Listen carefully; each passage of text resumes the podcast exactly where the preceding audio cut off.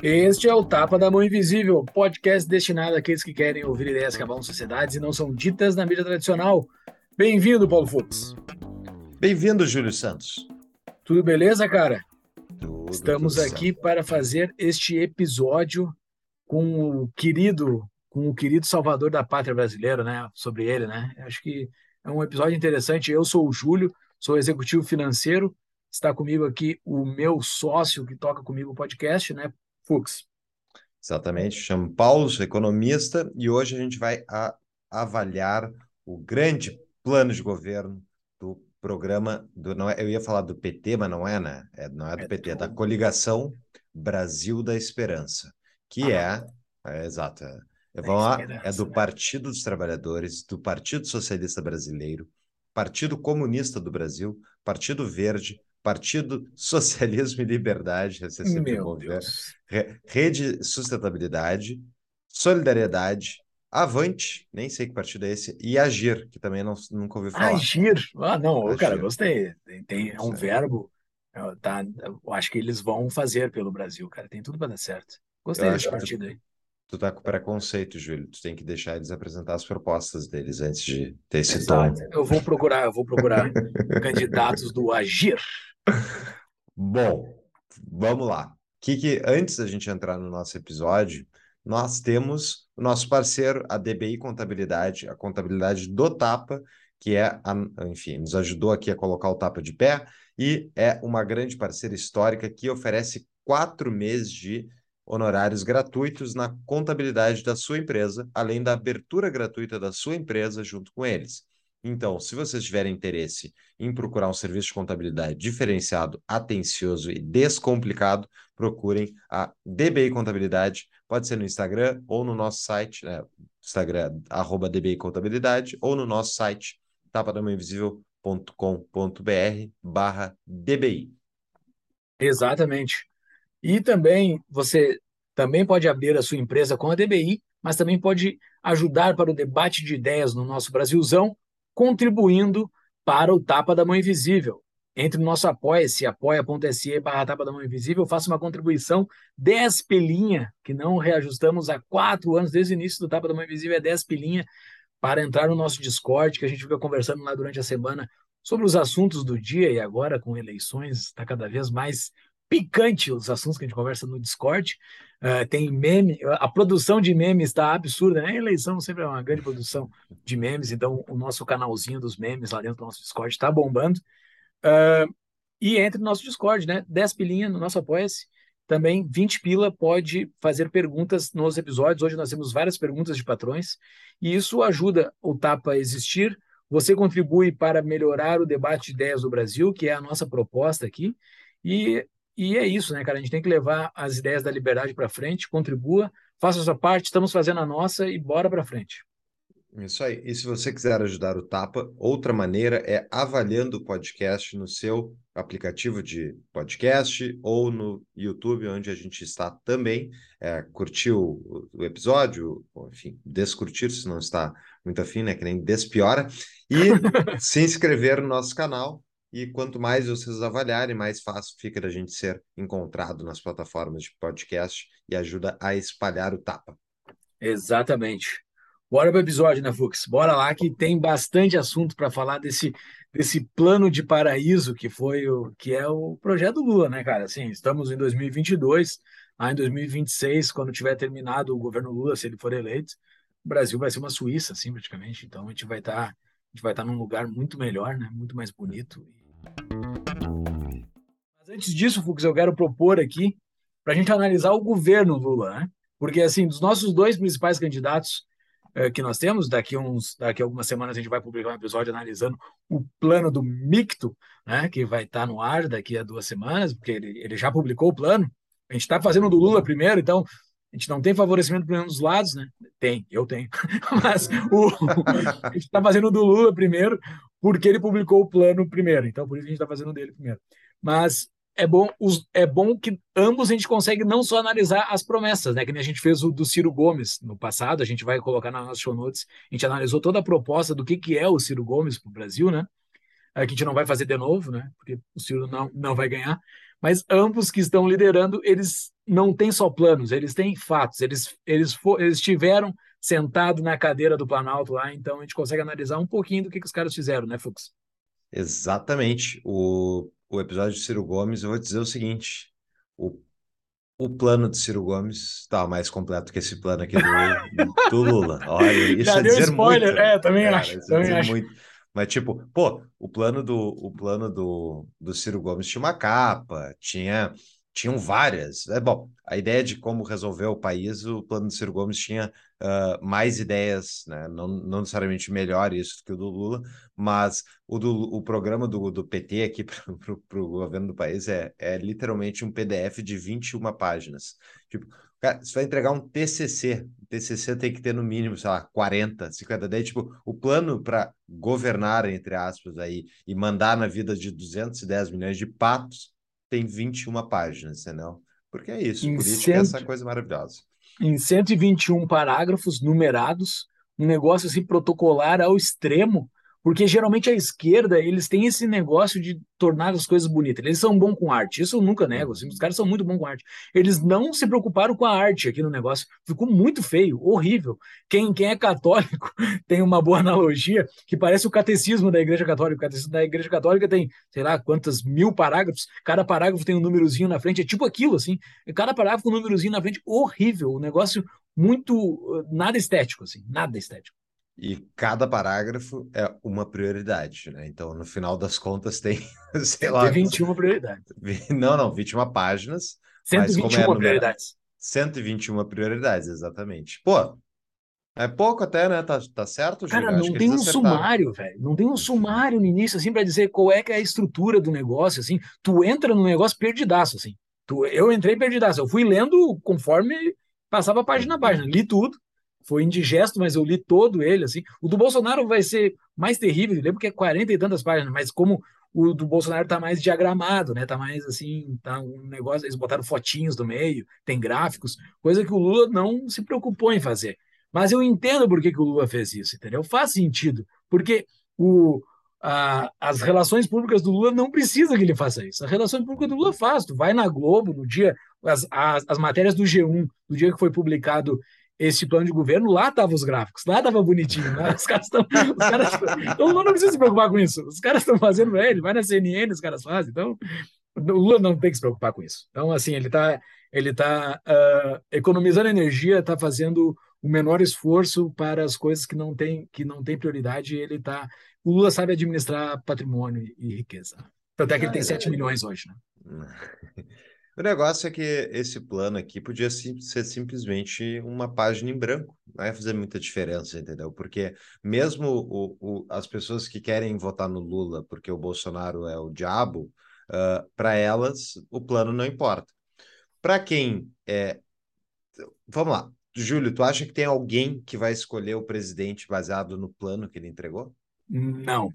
É. Mas, então... mas como eu falei lá no do Ciro, que a gente analisou o plano do Ciro, tem pessoas que são influenciadas por algumas palavrinhas chaves aqui dentro, não lendo o plano, mas sabendo o que foi citado no plano, entendeu? Que eu vou falar isso no decorrer do, do nosso episódio aqui. Mas antes disso, eu quero fazer uma análise aqui, citando uma fonte que a gente já citou em algum episódio do passado do Tapa, mas eu cito ela de novo aqui, que é um artigo do Instituto Mises Brasil, publicado pelo economista Leandro Roque. Ele publicou um artigo em 2015 explicando o crescimento do Brasil na década anterior, que foi o governo Lula praticamente, né? Que é o crescimento que ocorreu no Brasil do ano de 2002 ao ano de 2011, né? Acho que todos nós brasileiros sentimos que o Brasil mudou naquele período, né? Então assim, algo aconteceu diferente do que era o Brasil anterior e algo aconteceu diferente também que foi o Brasil posterior após 2011. Então, o Brasil deu esse boom no ano de 2002 a 2011 sentido na pele, assim, não é é o negócio não como o PIB, né? Pouco importa o PIB, as pessoas sentiram na pele que o Brasil mudou. Então, a gente tem que explicar esse cenário, o que, que aconteceu naquele cenário, o que, que o Lula fez ali naquele cenário, e esse artigo ele sintetiza vários números importantes da economia que ocorreram nesse período, né? Eu vou resumir o artigo, o artigo vai estar nas show notes para quem quiser consultar ele lá e ir direto nas fontes dele também, porque ele cita um monte de coisa.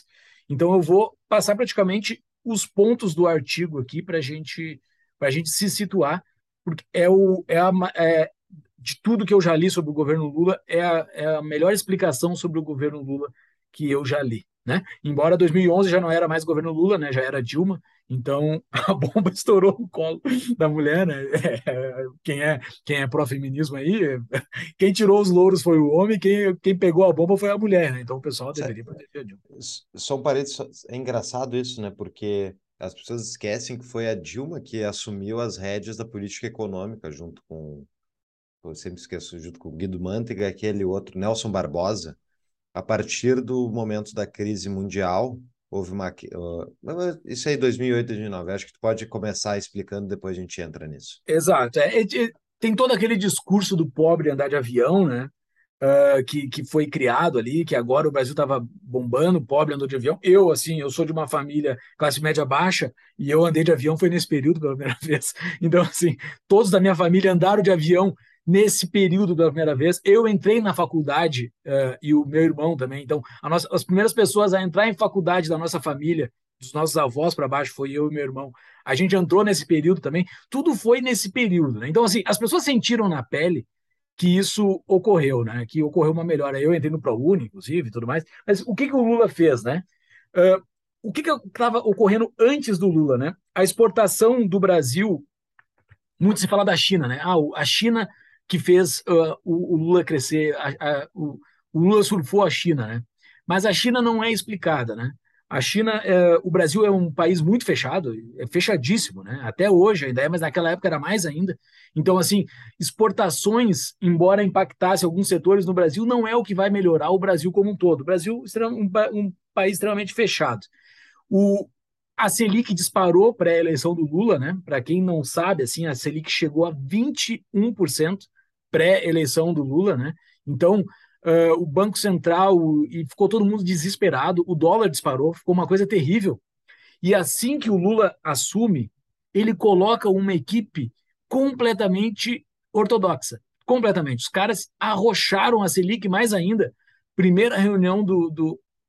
Vai lá, o que, o que quer dizer o, o, o ortodoxo? Né? São, são economistas mais mainstream, economistas que não são uh, neodesenvolvimentistas, que nem geralmente a esquerda apresenta, são economistas que entendem que o gasto público tem que ser uh, restri restrito, que ele não pode, não é a função do Estado induzir o crescimento, mas sim a função do Estado garantir um ambiente né, para que a economia se desenvolva.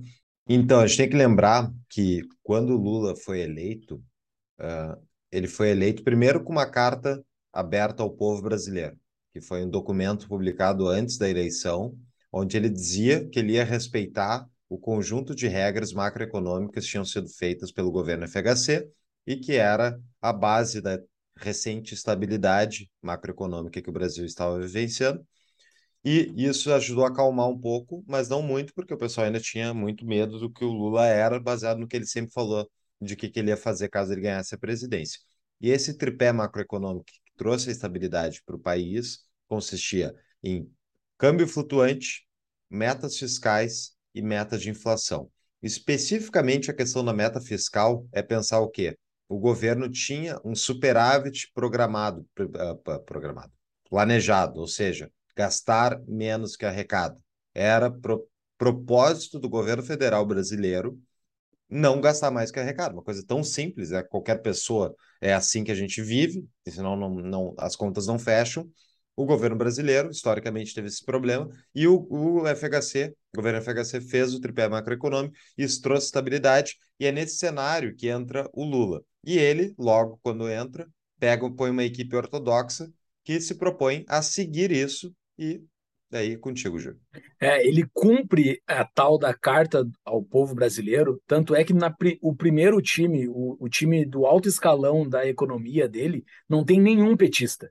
Zero, só pessoas técnicas e ortodoxas, assim, não eram pessoas, não eram pessoas de, Unu, de Unicamp, coisa assim, entendeu? Pessoas que eram que iam uh, botar coisas esquerdistas de governo gastar pouco importa o que arrecada, entendeu? Não, os caras botaram a Selic a 26,5 na primeira reunião do Copom, uh, logo depois que o Lula assume. Então, para vocês pensar, né, 26,5 é tu emprestar 100 reais para o governo e daqui a um ano ele te paga 26 reais, um quarto. É um negócio bizarro. Então, assim, é o paraíso dos rentistas. O Lula fez o paraíso dos rentistas, acalmou os mercados e atingiu a meta fiscal, né? É, teve um superávit primário de 4,5. Então, assim, botou as contas em ordem e Fux. Não, eu só falar que teve um petista que era o petista que, que dentro do governo defendia esse, essa ortodoxia econômica, que era o Antônio Palocci, que era é. ministro da Fazenda, né? E foi o Henrique Meirelles virar presidente do Banco Central. E a partir disso, essa equipe bem antenada permitiu que o Brasil surfasse essa onda. Então, teve esse mérito, uh, ao meu ver, do início do governo Lula 1, de uh, seguir o receituário que estava dando certo e que foi aprofundado em certa medida nesse início de governo.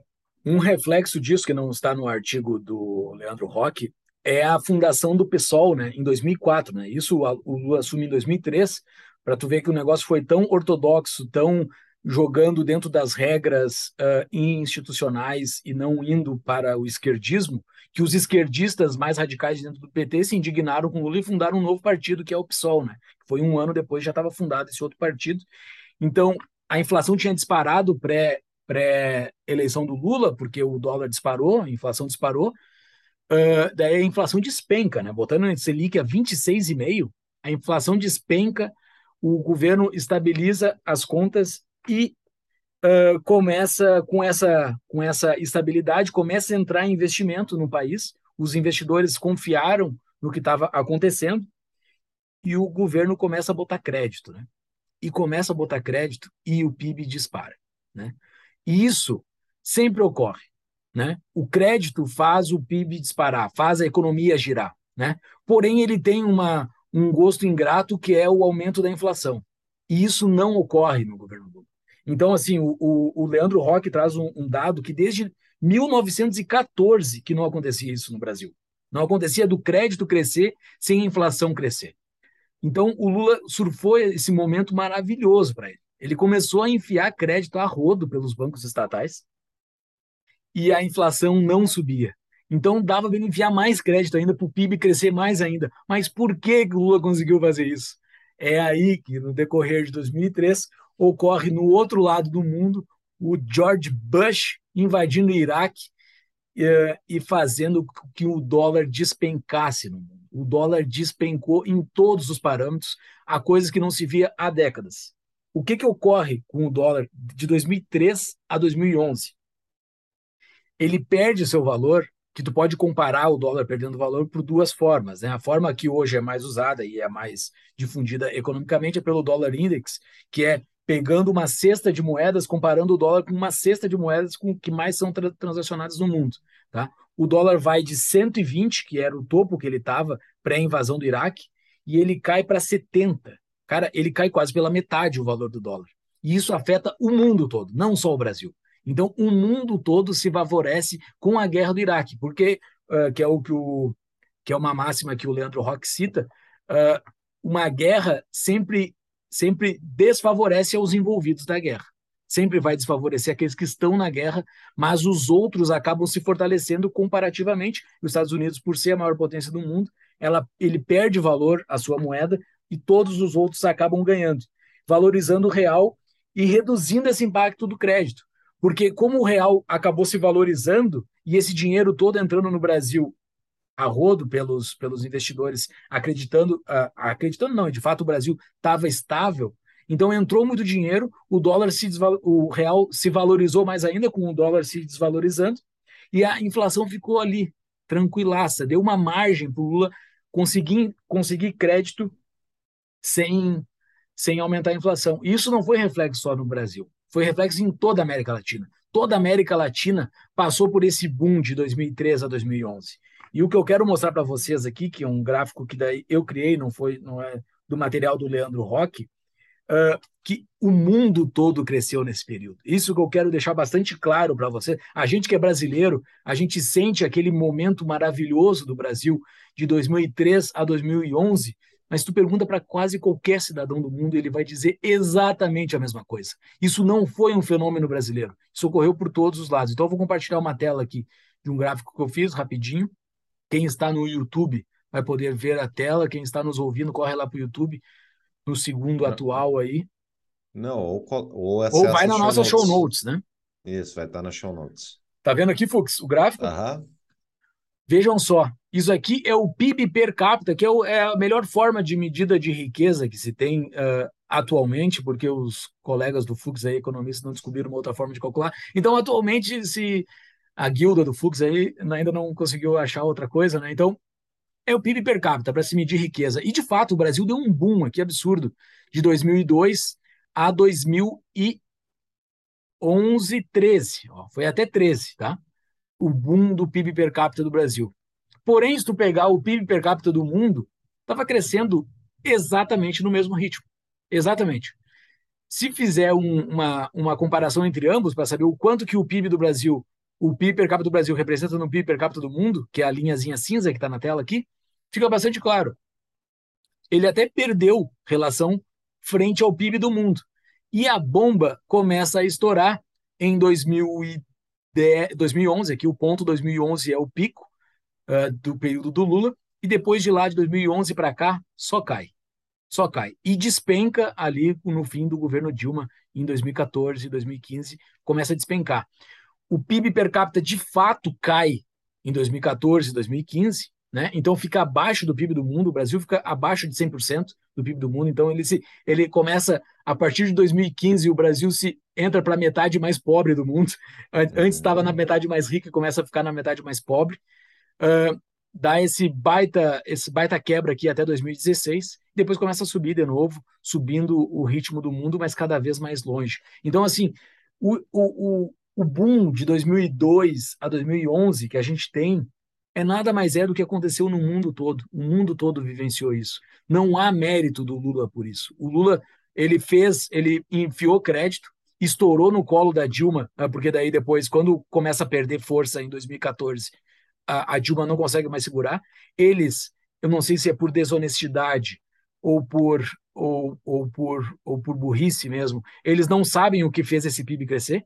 Então a Dilma segue fazendo as mesmas coisas que o, que o Lula estava fazendo no período dele, só que não tinha mais é, guerra no Iraque, não tinha mais aquela bomba ocorrendo. É, e Eu estoura acho que tem uma tudo. diferença. Tem uma diferença. A, o, foi subindo o endividamento bruto do Brasil nesse período todo, e a partir de 2000, quando, quando tem a, a crise mundial, a Dilma toma as rédeas do governo uh, Lula, e no governo Lula 2 já, ele já tinha sido reeleito, e a partir dali eles mudam a política, né, a política econômica, para nova matriz econômica, que é uma política neodesenvolvimentista, e o objetivo é voltar o Estado indutor. A desculpa deles é que, com a crise econômica, o Estado precisava tomar, tomar a frente novamente, porque senão ia entrar em recessão e tal, e eles precisam fazer política contracíclica. E no, ao cabo, o que eles fazem é o crédito que antes já estava rodando a fundo na economia, eles estatizam o crédito a partir dali, né? A partir de Exato. 2008, o crédito brasileiro privado despenca por causa da crise, os bancos ficam receosos de emprestar dinheiro e os bancos públicos se tornam majoritários na concessão de crédito no país e depois isso é o cenário que prepara, inclusive, as próprias pedaladas, né? Depois. Então, uh, houve uma mudança de política econômica ali, houve uma queda de braço entre agentes do governo, o Palocci sai, depois sai o Henrique Meirelles, né? E vai aquela equipe mais ortodoxa vai abandonando o governo e vai ficando Nelson. Uh, Nelson. Eu sempre esqueço o nome do cara, vai ficando Guido Nelson Mantega, Barbosa. Nelson Barbosa, Arno Agustin, que foi secretário da Fazenda aqui no Rio Grande do Sul, uh, que era parte da equipe da, da, Dilma, e esse pessoal bom aí todo que uh, volta a trazer a ideia do Estado como o, o ente principal da economia. Bom, é, eles quem... não sabem por que fizeram e não sabiam como corrigir, aparentemente. Então, assim, o negócio tinha tudo para estourar. Tudo para estourar, porque ele, eles surfaram uma onda. Uh, claro, tem, tem o mérito do Lula ter ganho a eleição de 2002, então ele surfou a onda de 2003 com a queda do dólar. Uh, todos os países se consolidaram naquela época. Ele estava tudo meio tranquilo no mundo naquela época. Não ocorreu grandes revoluções nisso, né? Tanto é que a Primavera Árabe, tudo estoura no fim desse ciclo, né?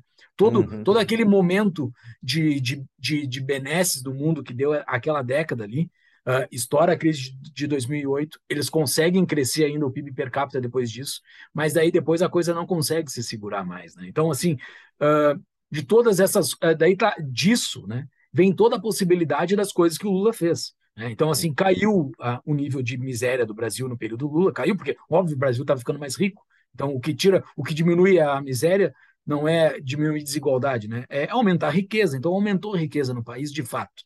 Uh, se for ver por todos os números do Brasil, a riqueza aumentou. Uh, diminuiu o desemprego, uh, gerou um monte de coisa, um monte, um monte de novas tecnologias também estavam entrando nessa época no mundo, né? Então, uh, o mundo surfou uma, uma, se beneficiou com essa guerra do Iraque de uma forma absurdamente que não tinha se beneficiado em nenhum momento até então. Né? Por isso que é importante ter uma moeda forte. Né? O caso, o Brasil historicamente tem uma moeda que não é forte, é extremamente desvalorizada, porque o governo, o Estado, sempre imprime moeda para pagar as contas, para uh, estimular o crescimento e blá, blá, blá, blá, que é o que a gente vai tratar aqui, uh, que é a receita do sucesso aí do PT para esse próximo plano do governo. E nesse período, né, 2003 a 2011, o Brasil teve uma moeda muito forte, né? Uh, comparado ao, ao dólar, principalmente. Né? Então, o Brasil surfou essa moeda forte, uh, todos os países subdesenvolvidos surfaram enquanto os Estados Unidos estava fazendo bagunça no Iraque. Né? Então, esse benefício da moeda forte teve apesar do Lula. É isso que é bastante claro e os números deixam isso explícitos assim. O Brasil se beneficiou apesar do Lula. Quem caiu aqui nesse episódio que não nos conhece até então e, e quer debater, eu estou completamente disposto a debater tanto no, no YouTube, aqui a gente pode conversar, debater não, conversar sobre isso, nos comentários do YouTube ou nos comentários do nosso post lá no Instagram, para a gente conversar sobre isso, se de fato uh, foi apesar do Lula ou não. Tem tantos outros números que a gente pode mostrar que, a, que o Brasil teve um boom nesse, nesse, nesse período, apesar do Lula. Qualquer cara que tivesse ali naquele período teria feito o que aconteceu, entendeu? Muito bem. Então tá explicado. Júlio, tem mais algum comentário? Não, era isso. Então, uh, ah, para explicar o governo Lula, para explicar que provavelmente o Lula não vai fazer isso de novo, se ele for eleito. Tá? Quem está caindo aqui e está nos conhecendo agora, uh, eu aposto bastante que o Lula não vai conseguir fazer nada nem perto do que ele fez em 2002, uh, nos dois mandatos dele. Então, é pouco provável que os Estados Unidos entre numa guerra, e se os Estados Unidos entrar em alguma guerra nos próximos anos, é um outro tipo de guerra, é uma guerra muito mais violenta do que foi no Iraque. Então, é algo que vai afetar o Brasil e por outros problemas, não só por isso, por outros, por outras coisas que essa guerra pode gerar, porque provavelmente pode ser com grandes players. Então, uh, não sei. Então, assim, e, e, de qualquer forma, não vai ser o Lula que vai fazer isso. Se o Brasil entrar numa outra guerra, pouco importa se é Lula ou Bolsonaro. Então, o voto no Lula não vai gerar alguma coisa melhor uh, referente a ele fazer a mesma coisa do que fez em 2002. Uma pausa para um rápido anúncio. A CapTable veio para proporcionar a participação em empresas inovadoras através do investimento em startups. Tudo é simples, online, direto, sem burocracia e é regulado pela CVM. Já são milhares de investidores e dezenas de startups lançadas, além de muito conhecimento compartilhado nos grupos exclusivos dos investidores. Venha conhecer as startups que estão captando neste momento. Mas não deixe para amanhã, porque boas oportunidades não duram muito tempo. A CapTable é a plataforma de lançamentos de startup da Startse. Para entrar em contato, é só acessar o site tapadamãoinvisível.com.br barra cap, C-A-P. Voltamos para o nosso episódio. Bora pro programa, Perfeito. né, Fux? Bora pro programa. Esse programa que a gente, que a gente estava comentando antes, são 121 pontos, e eles, bom, eles batem algumas teclas, né, Júlio, bem, uh, com alguma frequência, e especificamente a defesa da democracia, que eu achei bem bonito e tal, visto que o Lula e o PT são democratas, né? E é impressionante como é, é como se nunca tivesse existido a Lava Jato, nunca tivesse existido o mensalão, nunca tivesse existido a compra de parlamentares por parte do governo usando dinheiro público, que foi o que aconteceu, tanto no mensalão como depois na Lava Jato. Né? Então, tipo, isso, para as pessoas que acusam o Bolsonaro de ser golpista, né? Eu nem vou comentar se ele é ou não, isso eu vou deixar para o episódio dele para a gente avaliar. Agora, uh, dizer como se fosse contrapor o Bolsonaro ao democrata Lula, hum, sendo o golpista o Bolsonaro e o Lula o não golpista, mas o Lula comprou parlamentares. Ele comprou os representantes do povo usando dinheiro público para votarem naquilo que ele, o PT e companhia achavam que era importante. Peraí, peraí. tu usar dinheiro público para comprar parlamentares e fazer esses parlamentares votar de acordo com o que quer. O que, que é isso? Isso não é subverter a democracia? Isso não é um golpe à democracia? Tipo, isso eu não consigo entender das pessoas que estão lá assinando carta da democracia pro Lula. Como é que ele pode ser democrata se o cara subverte as instituições democratas? É só porque ele não fala em exército e coisa do tipo? É, é, então, assim, é um faz de conta impressionante. E esse plano aqui é um inteiro faz de conta. Mas vocês podem avaliar por conta própria. Os links, o link do plano vai estar na show notes. Vão lá e Mas leiam. tem coisas bem interessantes nele. Tem assim, muita coisa pra, pra, assim, embora seja um baita faz de, faz de conta, como o Fux falou, e eu concordo, um baita, tudo. O do Bolsonaro provavelmente é um baita faz também de conta também. Gente, eu ainda não li ele, mas deve ser. Uh, mas é interessante para o posicionamento do Lula. Mas antes da gente entrar, Fux, tu fez search, tu fez Ctrl F para procurar não, algumas não. palavras? Não? não? Eu fiz alguns Ctrl Fs aqui. É. A palavra corrupção aparece quatro vezes. Tá? A gente vai entrar sobre corrupção. A palavra Bolsonaro não é citada, não, ele não cita o nome Bolsonaro, mas cita 11 vezes o atual governo. Então, ele cita uhum. muito o atual governo. Ele não fala os governos anteriores. Então, ele não atira no Temer. Ele só fala do atual governo. Ele não, ele não tem uh, no, na proposta uma mágoa do Temer, né? Não tem, embora ele fale da reforma trabalhista, que a gente vai conversar um pouco mais para frente, uhum. mas não cita, não bota a reforma trabalhista no colo do Temer, ele não atira no colo do Temer, não cita o impeachment da Dilma, não cita o fato de ter ocorrido o impeachment da Dilma ou qualquer coisa semelhante, não cita a palavra aborto, que é uma coisa bastante comentada, que o Lula tirou de qualquer comunicação dele, posicionamento de aborto ou de controle de natalidade, qualquer coisa assim, ele não cita. Então, assim, ele quer ele quer pegar alguns votinhos da, uh, dos evangélicos né, e dos cristãos. Uh, ele cita a palavra violência e a palavra liberdade. Ele cita a palavra violência e a palavra liberdade sempre atreladas a grupos de minorias, entendeu? Ele não cita Claro que isso é esperado, o cara é de esquerda, ele não vai citar que ele está preocupado com a vida do indivíduo, ele vai sempre se preocupar com grupelhos, né?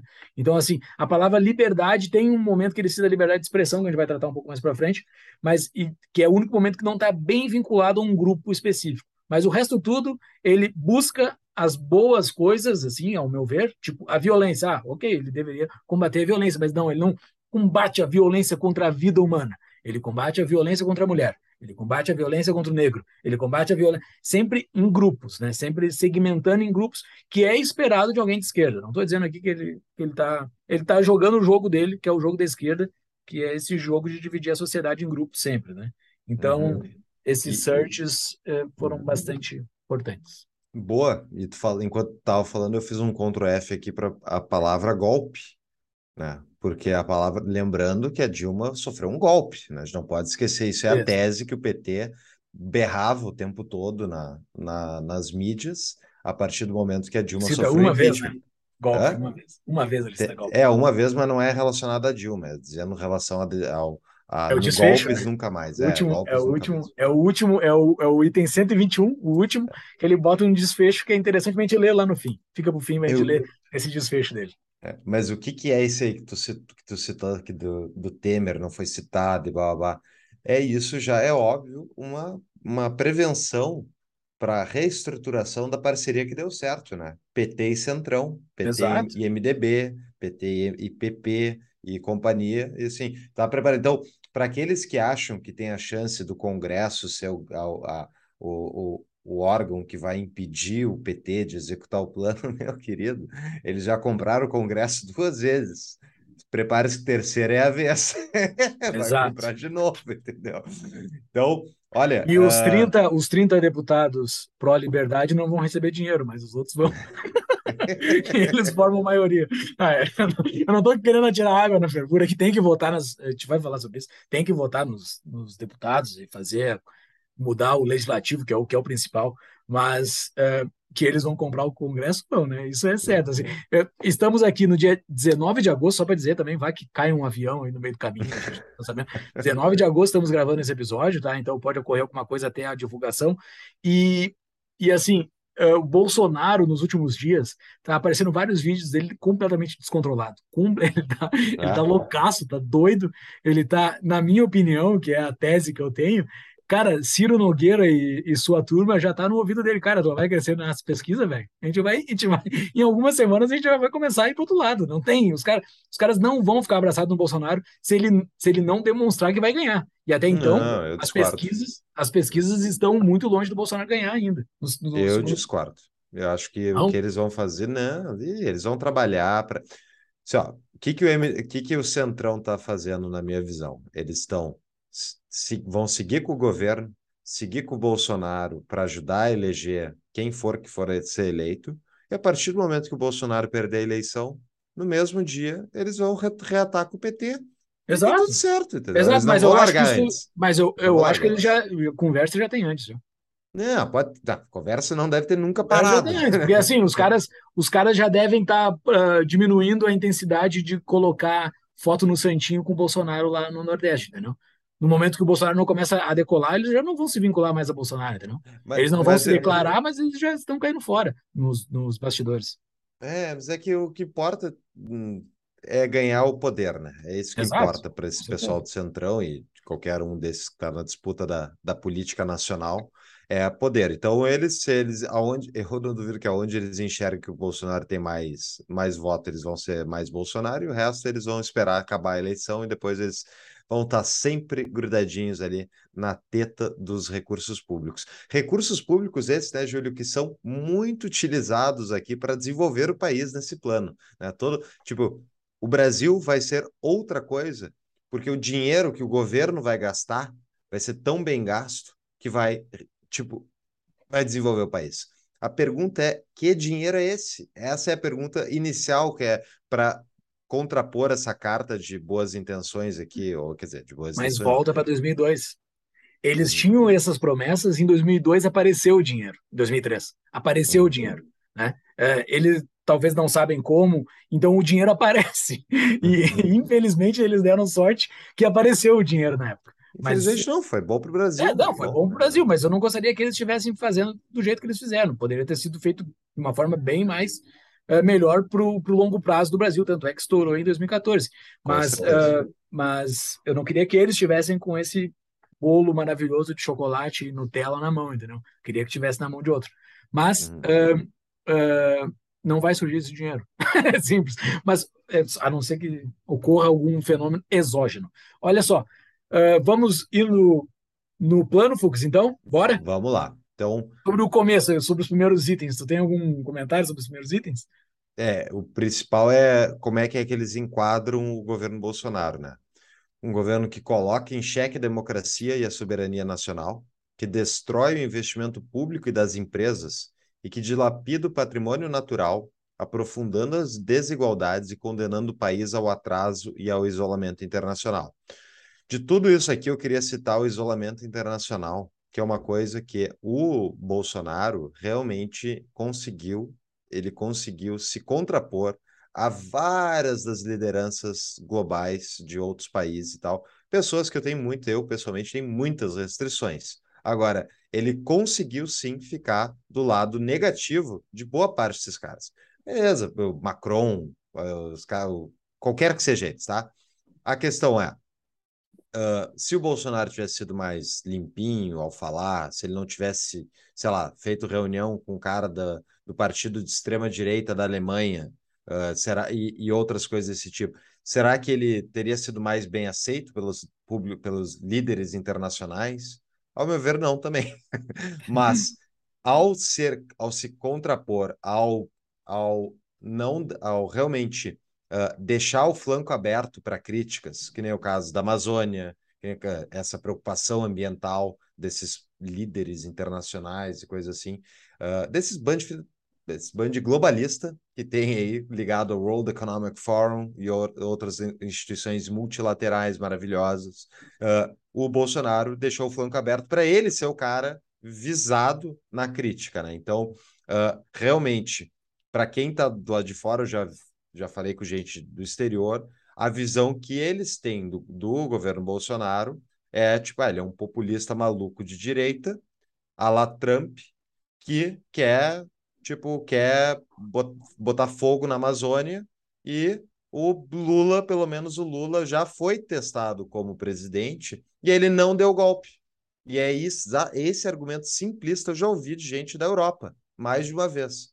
Então, uh, isso aqui é um tanto um uh, projeto um pouco sobre o que, como é que o Bolsonaro projetou a, a presença dele e do país durante o mandato dele, e de justamente o porquê, ao meu ver, que o Lula e companhia vai ser recebido provavelmente de braços abertos por essa mesma elite globalista de outros países a partir do momento que ele, se ele for eleito. Sim. Ele vai certamente pegar um aviãozinho, vai lá visitar o Biden, vai ser capa de jornal do Brasil inteiro, Biden com um abraço no Lula, vai ser encontro com, sei lá, o presidente da França, o presidente eles vão receber de braços abertos. Assinar porque... o Acordo de Paris novamente, todas essas coisas. Que... Todas essas coisas. Por quê? Porque ele fala a língua que esses caras falam, entendeu? E, e diga-se passagem, o Lula fazia isso tão bem que ele foi, pô, ele até o George Bush uh, elogiou o Lula, entendeu? Sim, sim. O Partido Republicano e tal.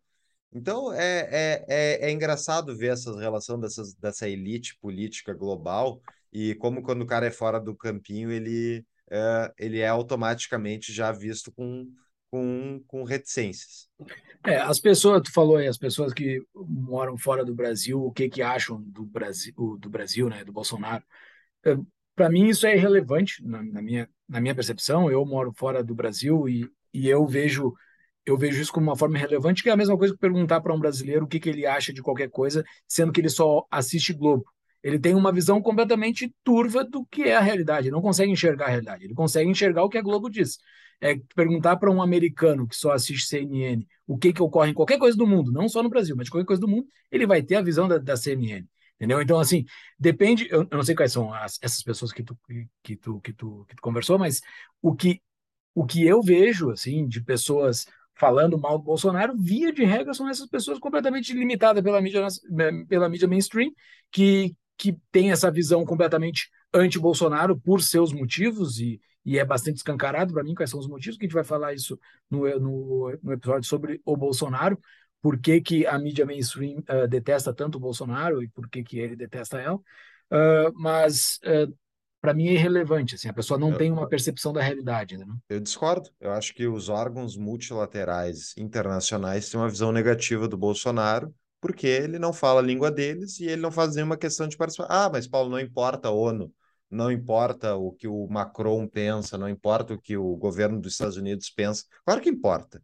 Isso importa internacionalmente para parcerias, tipo para visibilidade, para atração de investimentos também importa um pouco, mas eu acho que importa para. É, eu não estou falando do Zé da esquina que está vendo TV, eu estou falando do presidente de um país. O presidente do país ter uma visão negativa do outro país, tipo, vai importar porque ele, como é tudo direcionado pelo Estado, o Estado. Ah, é aquele negócio, o, o governo Lula fez. Ele fez aberturas internacionais, comerciais, e a gente sabe muito bem por quê. Várias delas eram para levar dinheiro público brasileiro para o exterior, para conseguir fazer obra para os outros e ganhar dinheiro nessas obras, né? Mas, ao mesmo tempo, vai uma comitiva de empresários, abre um mercado novo, esse tipo de coisa é, é um comércio resguardado e direcionado pelos estados. Então, ao meu ver, importa como é que outros okay. estados enxergam.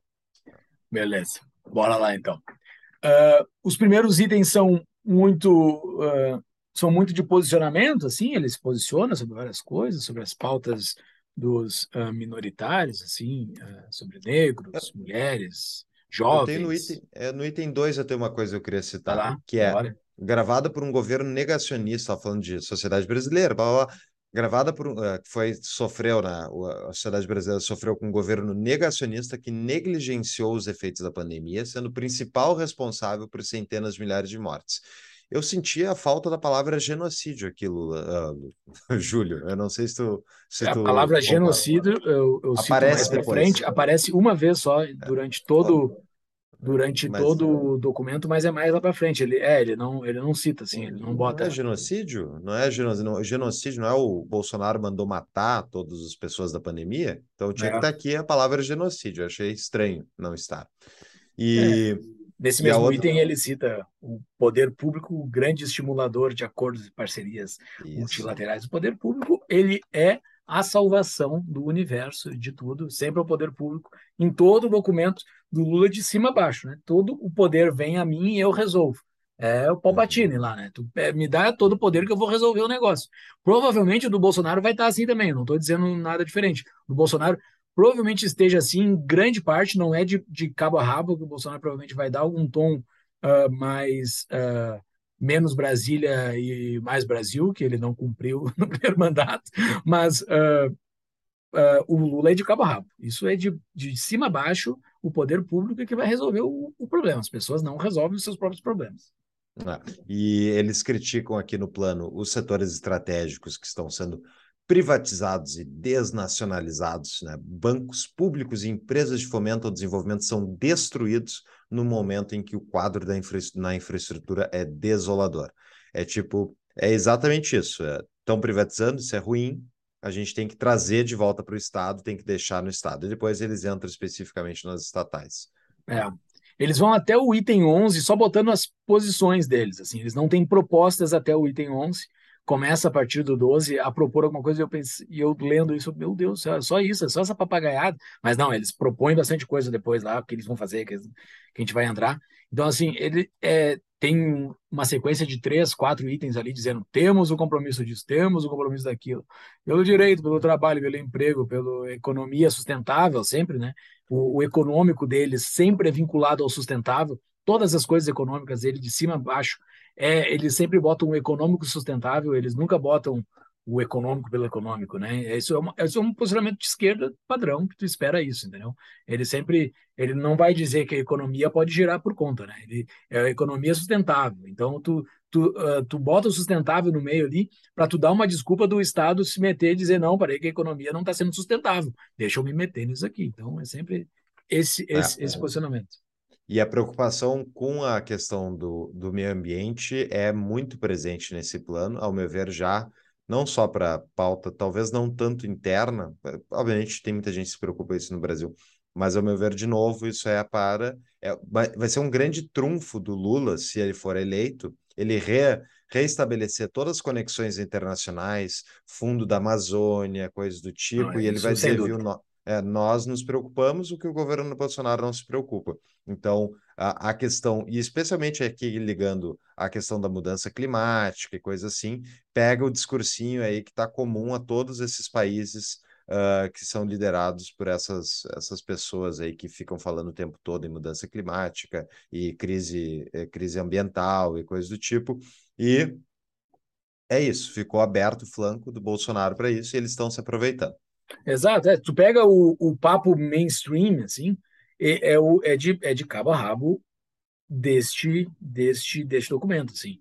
Pega, provavelmente o, o plano de governo do Macron deve ser muito parecido com esse, o do Biden deve ser muito parecido com esse, assim. É um discurso muito parecido com o que se vê essas, esses, esses grandes líderes mundiais que estão unidos pelo bem da humanidade e fora econômico mundial, todas essas pessoas que vão transformar o mundo nesse paraíso lindo e maravilhoso. Então, uh, é muito é muito previsível o que tem aqui nesse nesse documento. Não tem nada nada que me chamou assim, dizendo: Meu Deus, bah, isso aqui é uma novidade. Não, é tudo esperado, assim, é uma, é uma coisa bastante esperada. Só tem um pontinho lá no fim, assim, que eu, que eu, nossa, que coisa legal isso aqui, que eu gostei daquilo ali, é óbvio que é uma mentira, mas eu gostei daquilo ali, que tinha no do Ciro também, uh, mas depois a gente fala sobre isso. Exatamente. E temos aqui desenvolvimento social e garantias de direitos. Então, Qual começando as propostas, tá? eu estou no item 12 para o 13 aqui. Tá, então, eu quero falar do 12 também.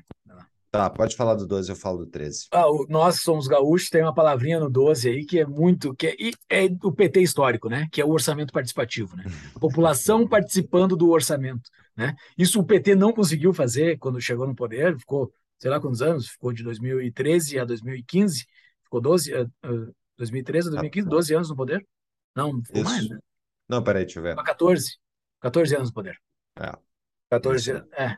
Ah, sei lá. É, foram, foi reeleita, Dilma ficou dois anos de reeleita. É, exato, é, ficou dois anos de reeleita, anos. então foi 14 anos. Esse cara, esse tempão todo no poder, e não conseguiram botar isso nacionalmente, né?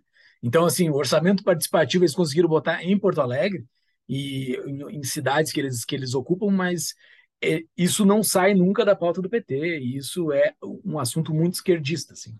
Mas você não lembra no final da. Isso é talvez as coisas que mais me deixou brabo na época uh, foi que eles estavam fazendo os comitês, part... uh, comitês populares, que ia ser tipo um órgão que um ia soviético, todos... assim, que era o negócio soviético Isso. que o, o Olívio estava tentando puxar, né? Isso, que, que ia, ia, todos os gastos públicos iam passar por esses conselhos populares, que eram, uh, tipo, compostos de pessoas da, abre aspas, comunidade, ou seja, os amigos deles, que ia, todo o gasto público ia passar por um crivo de pessoas dizendo se esse gasto era adequado ou não, ou seja, o direcionamento da máquina para isso. Isso é o bom do justamente... Centrão, né? O Centrão nunca vai deixar passar isso aí. o Centrão nunca vai, a não ser é, que o Centrão deixa. consiga comandar isso aí. A não ser deixa. que ele consiga comandar isso aí. O, o ponto é, o, o dinheiro vai passar pelo Centrão em algum momento, entendeu? Vai ter o soviete lá aprovando, mas quem vai executar vai ser o Centrão, entendeu? Ah, mas enfim. Então, no item 13 do é. plano aqui, tem a a questão justamente da nova legislação trabalhista que vai ser proposta por parte do governo Lula. Né? Então, com olha só, com extensa proteção social a todas as formas de ocupação, de emprego e de relação de trabalhos, de trabalho. Com especial atenção aos autônomos, lembrando, pessoal, tem que todo mundo lembrar que a gente tem CLT, mas a gente tem um, um exército de 30, 40 milhões de pessoas, eu não lembro exatamente o número, mas é uma coisa nessa escala, de pessoas que são autônomas, que não são empresários, não são seletistas e elas não têm carteira assinada porque a CLT existe. Porque a CLT exige um monte de coisa, torna caro, e daí o cara fica como a, autônomo, que é, em resumo, alguém que não está amparado pelos direitos maravilhosos que a CLT se propõe. A CLT é um fracasso em si só, tipo, já é um fracasso. Então, o governo PT ó, vai propor uma nova legislação. Mas na prática, o que, que é que eles estão fazendo? Aqui eles dizem: vamos revogar os marcos regressivos da atual legislação trabalhista, agravados pela última reforma e reestabelecendo o acesso gratuito à justiça de trabalho, do trabalho. O que quer dizer isso? Lembra aquele negócio que caíram as ações judiciais uh, e, a, e os pedidos dos trabalhadores que entravam na justiça de trabalho contra os patrões? Porque até a reforma trabalhista que foi feita pelo governo Temer, o cara podia uh, contratar alguém, era certo que tinha chance dessa pessoa te, pro, te processar e ganhar. Não é que ela ia ganhar necessariamente, mas tinha 100% de chance que ela poderia te processar e que talvez tu tivesse que pagar. E com a reforma trabalhista, uma das coisas que fez foi, ela tirou, ela criou assim, ah, se tu tá pedindo uma coisa, tu tem o risco de tomar uma sucumbência, ou seja, pagar os honorários da outra parte, em caso do teu pedido ser favorável. E só por isso, o, os pedidos que eram feitos pelo parte dos advogados trabalhistas e pelos reclamantes diminuiu muito, porque só vai pedir aquilo que a legislação realmente dá amparo. Eu não vou pedir coisas que eu não tenho como comprovar, porque senão eu sofro o risco de levar uma penalidade. Então, é isso que eles querem tirar aqui, ao dar o acesso gratuito à justiça do trabalho. É volta a poder processar o patrão por qualquer banalidade. Essa é a ideia. Exatamente.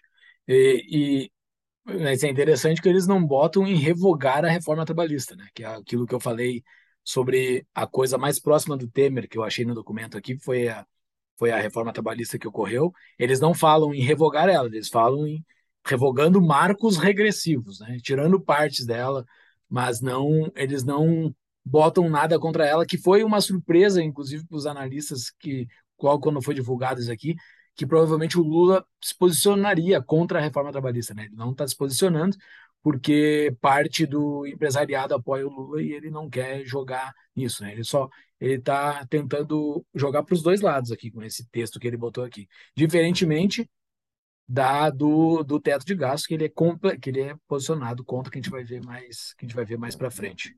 E tem, tem uma outra, o item 14, que achei sensacional, uh, porque é aberto, Júlio. Eles falam claramente: o novo governo incentivará o debate e as iniciativas de reestruturação sindical. O que, que é isso, né?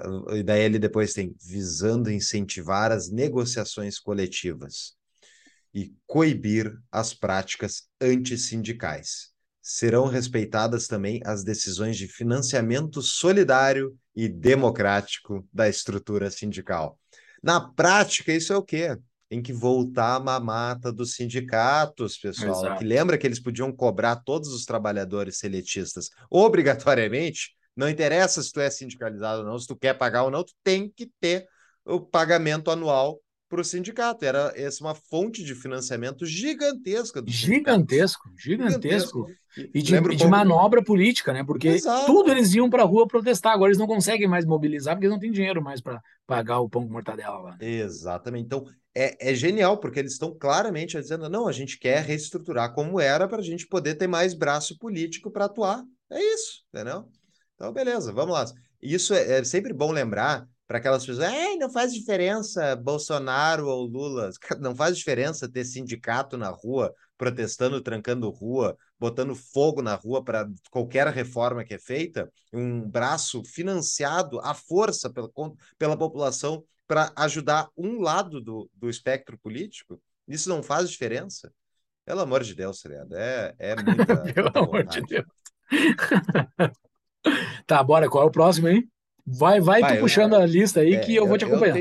tá, eu tenho tudo aqui grifado, mas no, outra que. Meu que próximo ele... é só o item 21. Você tem alguma coisa ah, não, tem, tem outros aqui. Uh, retomada dos investimentos em infraestrutura e habitação. Né? Então, isso aqui é volta, e depois eles citam volta de política, Minha Casa Minha Vida e coisas do tipo. E daí, tipo, as pessoas podem pensar, mas vocês são contra as pessoas terem habitações populares?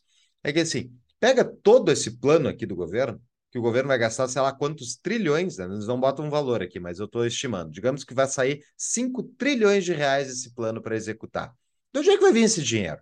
Vai vir da sociedade privada, que quem gera esse dinheiro, quem gera riqueza é a iniciativa privada. Vai vir da iniciativa privada, ou seja, vai ser extraída de quem produz e vai dar-se para um comitê central direcionar esses recursos de acordo com aquilo que eles acham que é importante, que é o que está aqui nesse plano.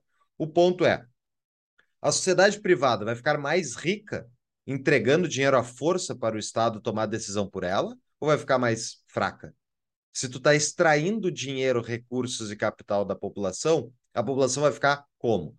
Então, ah, vai ter uma casa uh, popular que é direcionada pelo Estado, que isso o cara tem, que antes ele não tinha, mas por outro lado, ele vai pagar mais seja inflação, seja em impostos, seja em algum lugar esse dinheiro vai sair, seja no emprego dele que talvez a empresa não consiga mais manter, a sociedade privada vai ser drenada de recursos e dado esse recurso para o Estado. Isso não é bom para o desenvolvimento de um país. Isso é bom para favorecer quem está em posse dos recursos públicos.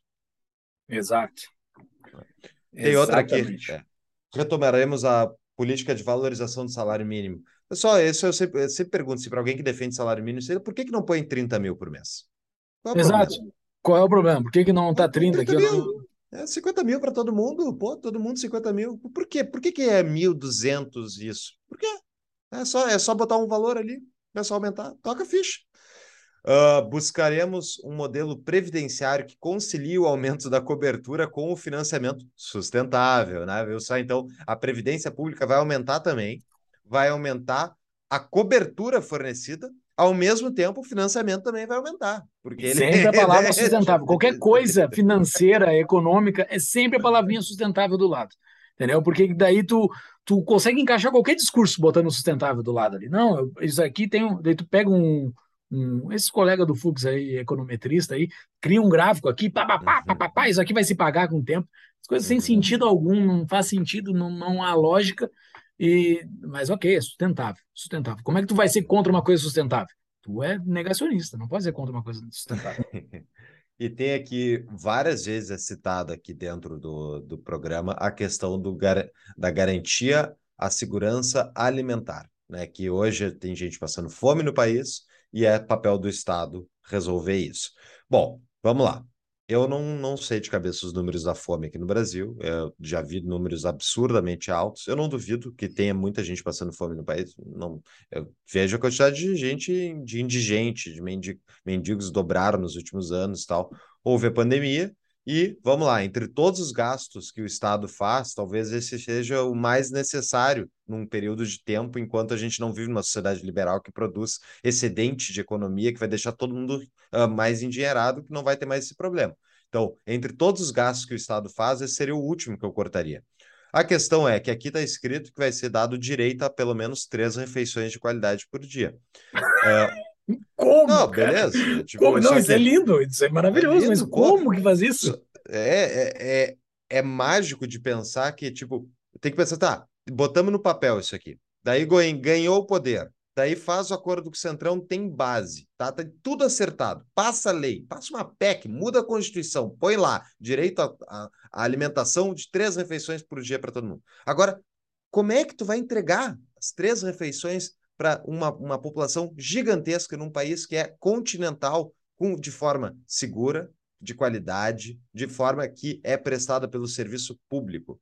Me diz qual é o serviço público que é esse nível de qualidade que esses caras estão imaginando. Então, tipo, na prática vai ter um, uma, um órgão, vai ter mais uma, um entulho estatal, que vai ter mais gente contratado por milhares de anos para trabalhar e se aposentar, ganhar salários tabelados altíssimos, e na, e na realidade a entrega não está sendo discutida aqui. Como é que é que o Estado vai distribuir comida nessa maneira tão eficiente assim, sabendo que o Estado não tem essa capacidade para fazer mais nada de forma de Exato.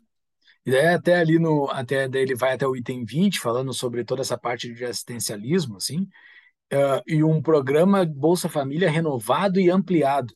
Uh, tipo, ele tem que deixar claro, né, que o Bolsonaro não ampliou isso, né? Embora o Bolsonaro tenha ampliado demais o sistema. Ele mudou de nome, botou um outro nome para não deixar o nome do Lula, que era Bolsa Família.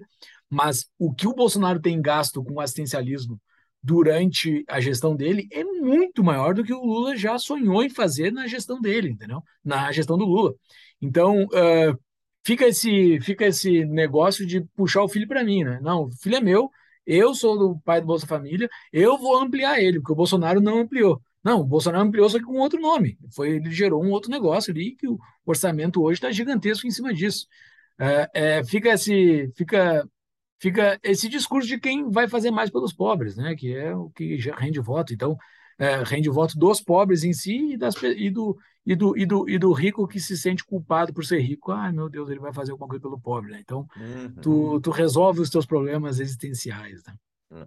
E aqui diz que eles querem rumar para uma, um sistema universal e renda, de renda básica de cidadania, ou seja, todo mundo ganhar. Isso aqui é o que eles querem uma, através de uma transição por etapas. Incrível. Incrível. É. Assim, pessoal, dinheiro público é interminável, né? É, é interminável. Faz o que ele quiser aqui, é um negócio é. bizarro. 2000, 2000, o, os Estados Unidos vai invadir algum país aí no ano que vem para resolver a vida dele. Uh, depois eles entram no tema educação, né? Educação aqui com uma proposta que eu achei assim o, o supra-sumo da, da, da, resolução da educação do país, né? Ele vai cuidar da creche até a pós-graduação. É, Ele é governo federal. Isso é um negócio que é bizarro, velho. Bizarro. Assim, vai, a, gente, a gente tem todos os nossos episódios aqui, nós já falamos sobre educação, Uh, e é meio que um conceito entre os liberais, assim, que se é para o Estado fazer alguma coisa para a educação, que faça na educação básica, né?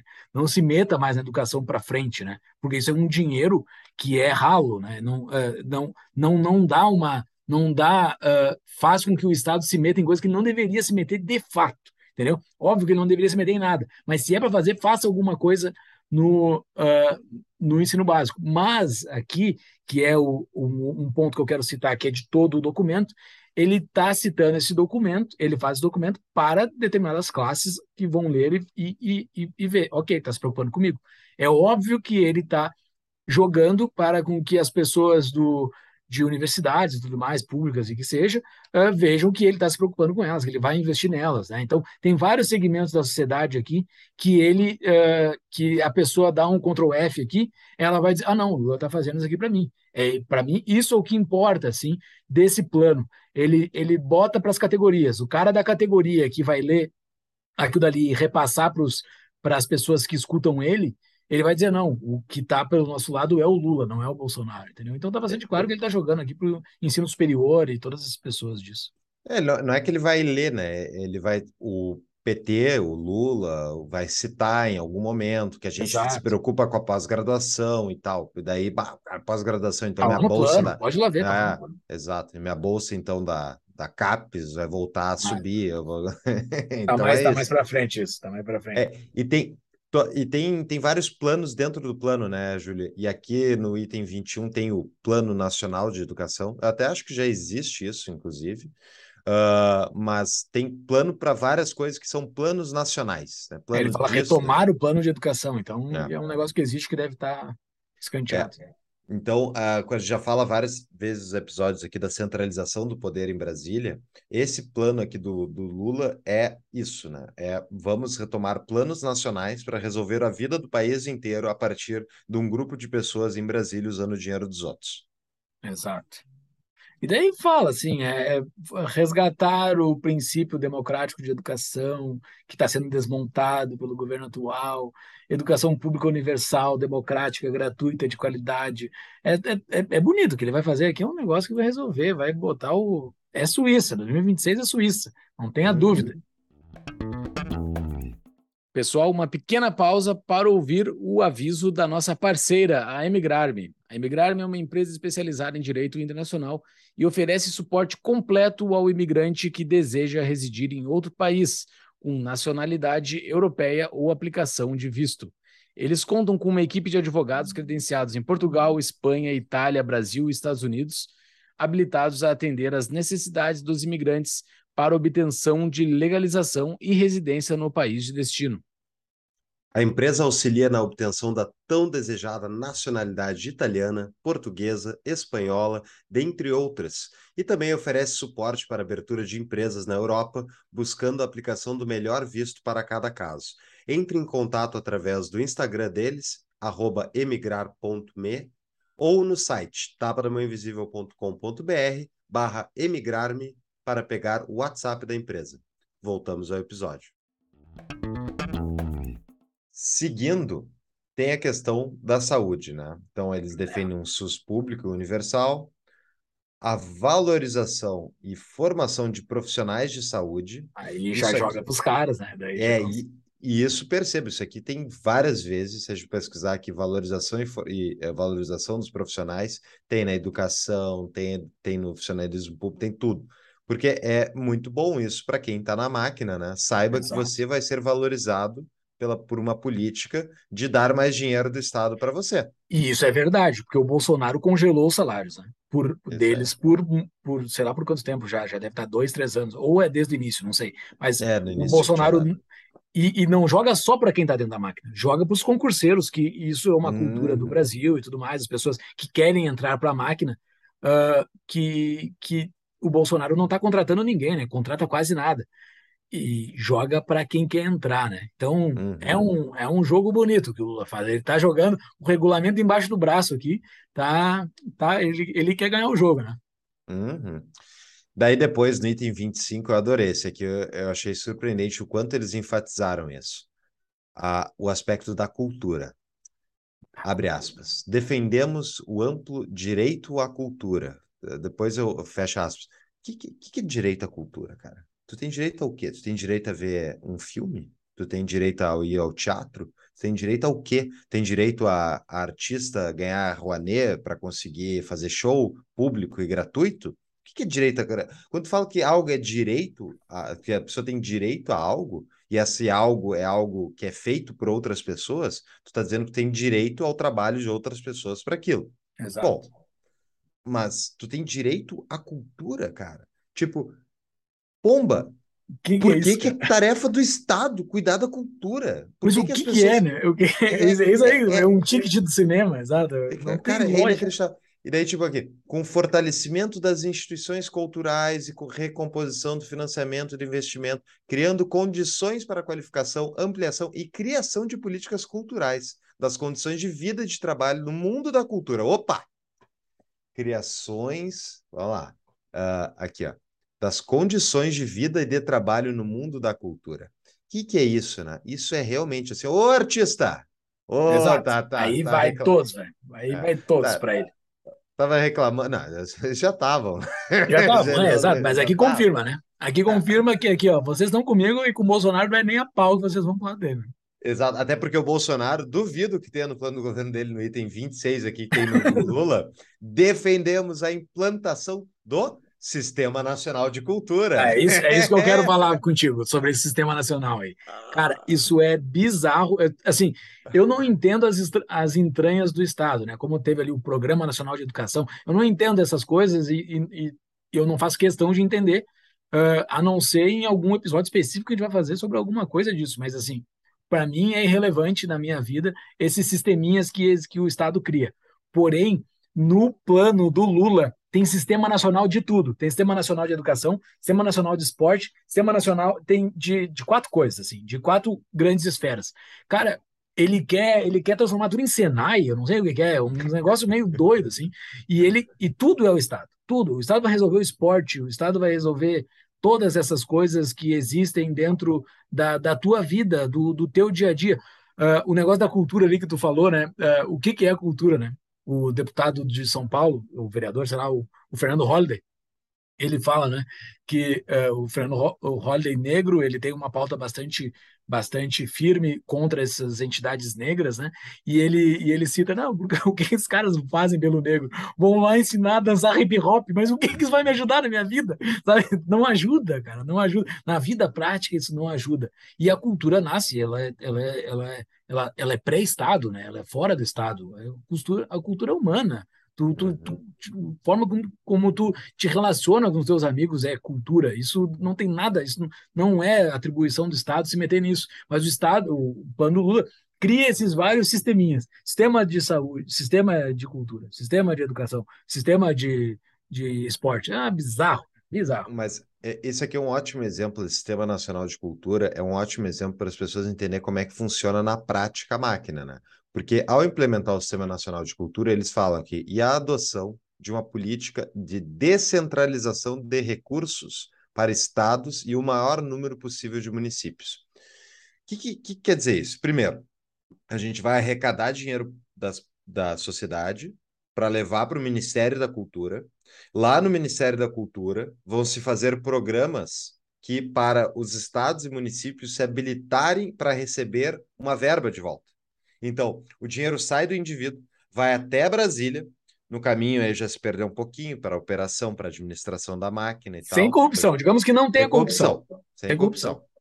Foi até, então já se perdeu aqui na transição um pouquinho. Daí chegou lá em Brasília, daí vai servir para custear uma alta classe de funcionários públicos que vão ficar desenhando esses planos maravilhosos de como é que a cultura tem que ser desenvolvida no país. Eles vão pegar uh, verbas, provavelmente, um BNDES da vida, coisa do tipo, e vão direcionar para esses programas que o agente público lá na cidade ou no estado, para ele conseguir acessar aquele recurso, ele tem que preencher alguns pré-requisitozinhos, e a partir disso ele acessa o dinheiro, traz o dinheiro de volta, e daí ele vai lá e oferece para a população local o show que ele escolheu. Que ele conseguiu fazer o programa e ser aprovado e pegar o recurso e usar. É para contratar o, o, o, ator local, seja quem for, que a prefeitura decidiu daí. Só que daí, tipo, em vez do cara, em vez do dinheiro ficar no bolso do indivíduo e ele gastar com o artista que ele quiser, ele é tirado à força esse dinheiro, levado para Brasília, para daí voltar para a prefeitura e daí ele vê o show que o Estado decidiu para ele ver, entendeu? É tipo, É a lógica inversa, inversa de como é que a sociedade de fato funciona. E é por isso que a gente fala que o Estado é um parasita, cara, porque ele não está gerando nada aqui. Ele só está consumindo recursos e direcionando para aquilo que o governo federal foi eleito para fazer. E daí as pessoas Exato. vão lá e vão votar no governo para decidir isso por elas. É, é uma loucura. O cara tá lá em Brasília, mora na Asa Norte, come nos restaurantezinhos ali da Asa Norte, todo mundo sai da Asa Sul ali, que é um restaurante bacana. E o cara tá pensando, o cara lá de Cacimbinha do Sul, qual é o, o show que ele vai assistir, qual é os filmes que ele vai assistir. Ele vai ter que assistir um filme com a Débora Seco fazendo uma cracuda, sei lá, umas coisas assim, umas coisas completamente sem sentido. E é isso que ele vai ter que assistir, sabe? Uma vez no ano, o cara vai assistir esse filme, que vai passar o caminhão do, do o caminhão do do, do governo federal, que é um grande cinema. As pessoas vão lá, assistem aquele filme. Custou quanto, velho? Quanto para fazer essa engronha toda? Custou um uhum. dinheirão para Débora Seco, sei lá, eu tô falando Débora Seco, que é o primeiro nome que vem na cabeça, mas essa pessoa do, do, do artista o, o, o cara que almoça na Asa Norte, lá na Asa Sul, que, que tem uma vida ganha, tá nem aí para nada que acontece, e o cara lá teve que assistir aquele filme de mau grado, porque o cara queria ver, era o Wesley Safadão, e não queria ver aquele filme, ele queria ver o Wesley Safadão no YouTube, que não custa nada para ele. E, e quando, entra, quando entra o filme, lá vai ter patrocínio, Ministério da Cultura, bababá, Petrobras, blá, blá, blá, Petrobras, tudo, tudo isso aí, né? E daí é, é bizarro, é bizarro de pensar, porque até toda essa, toda essa engronha, essa engronha que está rolando, tudo isso aí, ainda vai ter daí o Tribunal de Contas da União, o Tribunal de Contas do Estado, o Ministério Público Estadual e Federal, que vão, re... vão olhar essa conta e vai dizer, bah, essa conta tá errada, a, a, roubou lá na ponta, processa ele. Daí já aciona o judiciário. É, o Randolph, o Randolph entra no STF, porque... O Estado está em tudo, assim, daí tu criou toda uma cadeia de funcionalismo público, teoricamente, trabalhando. Só que daí eles não, eles não conseguem dar conta, porque é muita coisa, e daí eles têm que ampliar o quadro de funcionários. Exato. Cara, Cara assim, não tem como é funcionar. Isso que essa, essa, essa, esse exercício mental que a gente fez aqui não serve só para cultura, serve para todas é, as outras coisas. Exato. foi na cultura que é a coisa mais ridícula que tem, assim, que o Estado se meter em cultura, né? Bom, Mas bora avançar. lá, vamos andar com essa bronca aqui, né? Porque tá, tá feia. Tá feio. O, o, recado, acho que o pessoal já entendeu, né? A gente tem é, é, esse preconceito com essas atividades estatais, mas na prática a gente está demonstrando como é que o sistema na prática funciona. O detalhe pode mudar, mas a lógica é essa. E então, seguindo aqui, eles têm a questão do, do da, da defesa das minorias, muito citada, feminicídio, uh, população LGBTQIA+, uh, eu queria saber até qual eles tinham parado, é, eles foram até o IA+, tá? Então aí esse é o limite, pessoal. Se tu tá fora do IA+, tu não tem direito à proteção do Estado, tá? Então... Tá representado se... pelo Lula, eu espero que é. você vote no Bolsonaro. Ou na candidata do PSTU, talvez ela... É, uh, mas seguindo a segurança pública. Eu queria citar isso aqui, né? Porque realmente, é que nem o Júlio tinha comentado antes, ele é, é uma preocupação, acho que válida, de todos os brasileiros, de não ser agredido, não ser violentado, né? Mas de todo mundo, não é de populações específicas. Agora, uh, eu até que eu queria, eu, eu, eu segurei aqui o do, o da, do feminicídio, eu queria mostrar. Ah, depois eu volto. Uh, eles têm, para variar na segurança pública, um sistema único de segurança pública previsto é, aqui, né? Tem, tem, tem, tem segurança, sistema. sistema de segurança. Então, e depois tem o sistema de justiça criminal, né? E então tem todos esses sistemas que eles vão ajudar para ajudar justamente no combate a, aos crimes relacionados às minorias. De forma geral, até entrando aqui, eu estava tentando catar uma coisa que eu gostasse, né? O país precisa de uma nova política sobre drogas, intersetorial e focada na redução de riscos, na prevenção, tratamento e assistência ao usuário. Parou aqui, eu concordo. Exato. Tá, Daí... Parou aqui. Aí, depois, o atual modelo bélico de combate ao tráfico será substituído por estratégias de enfrentamento e desarticulação de, das organizações criminosas baseadas em conhecimento e informação, com o fortalecimento da investigação e da inteligência. Genial, quem é que pode ser contra isso? Tá Não diz nada com nada, é tipo palavras a, abertas, mas tudo o bem. famoso gerador de lero-lero, assim, se tu botar, é bem gerador de lero-lero, não sei se vocês conhecem o site, o fabuloso gerador de lero-lero, é bem engraçado, é, é, isso aí, e assim, uh, tem a nossa posição sobre drogas, que a gente já falou bastante vezes aqui, mas assim, os caras que estão no crime, uh, os caras que estão com, com armas que só o exército pode usar e talvez nem o exército possa usar, é, eles querem, uh, eles, eles não querem enfrentar com armas, né? Porque o atual modelo é muito belicoso. Eles querem, eles querem enfrentar esses caras de alguma outra forma, entendeu? Então, assim, é, é bastante claro a leniência do PT com esses grupos criminosos, né? Bastante, é muito claro, assim, que ele não quer se estressar com esses caras, até porque eles têm muito voto nas regiões de domínio do tráfico, né? E, e... Cara, eu acho que tem dos dois lados, né? Porque a população, de forma geral. Só o item anterior ali, que eles falam bastante sobre a terra, sobre a população, 85%, 85% da população mora nas cidades. Uh, eles falam sobre arranjos territoriais e tudo mais.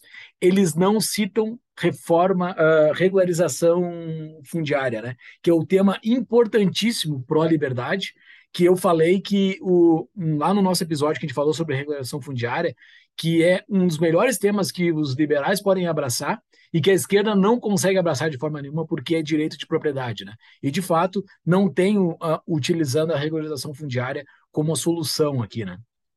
É exatamente isso. E, bom, seguindo, eles falam muito sobre a questão, daí entrando na parte de economia, né?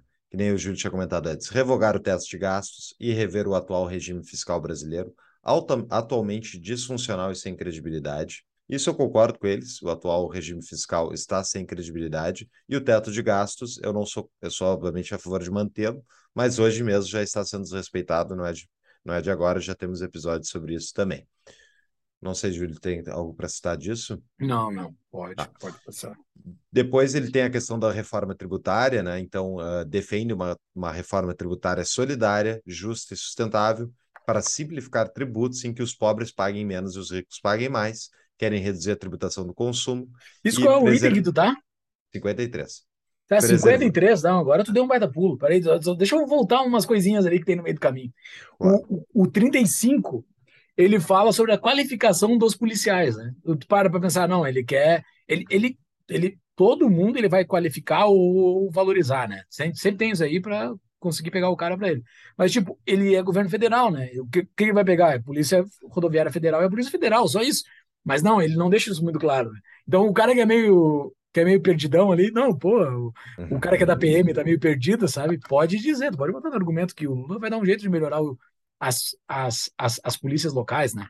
É bizarro, assim, tem vários migués assim, no meio que tu, que tu vai não se colar, colou, né? Tem depois, uh, quando ele cita genocídio, né? Então, é a, a, única vez que ele cita genocídio é o item 38, que ele fala do racismo estrutural, né? O racismo uhum. estrutural, né? Esse, esse ente que ninguém sabe explicar o que, que é, uh, ele é genocídio, né? E é do governo, o, do governo atual, né? Então, o governo atual, uh, o genocídio dele foi contra os negros. Porém, se tu for procurar os argumentos da internet, esses caras que chamam o Bolsonaro de genocida, o Bolsonaro foi um genocida indígena. Então, assim, é, então eu não sei se o discurso não está alinhado ou eles querem dizer que o Bolsonaro mata todo mundo, né? Ou mata ele, ele mata índio ou ele mata negro. Aqui o Lula está dizendo que ele mata negro. Então, o genocídio é contra os negros. E no item 46 tem um negócio que é bonito ali, né? Que é o direito dos animais. Ele botou, ah. vai pegar o Luiz Amel e a galera do Luiz Amel junto aqui, já vem todo mundo que bota cachorro debaixo do braço, então já, já pega o, o, o direito dos animais. Né?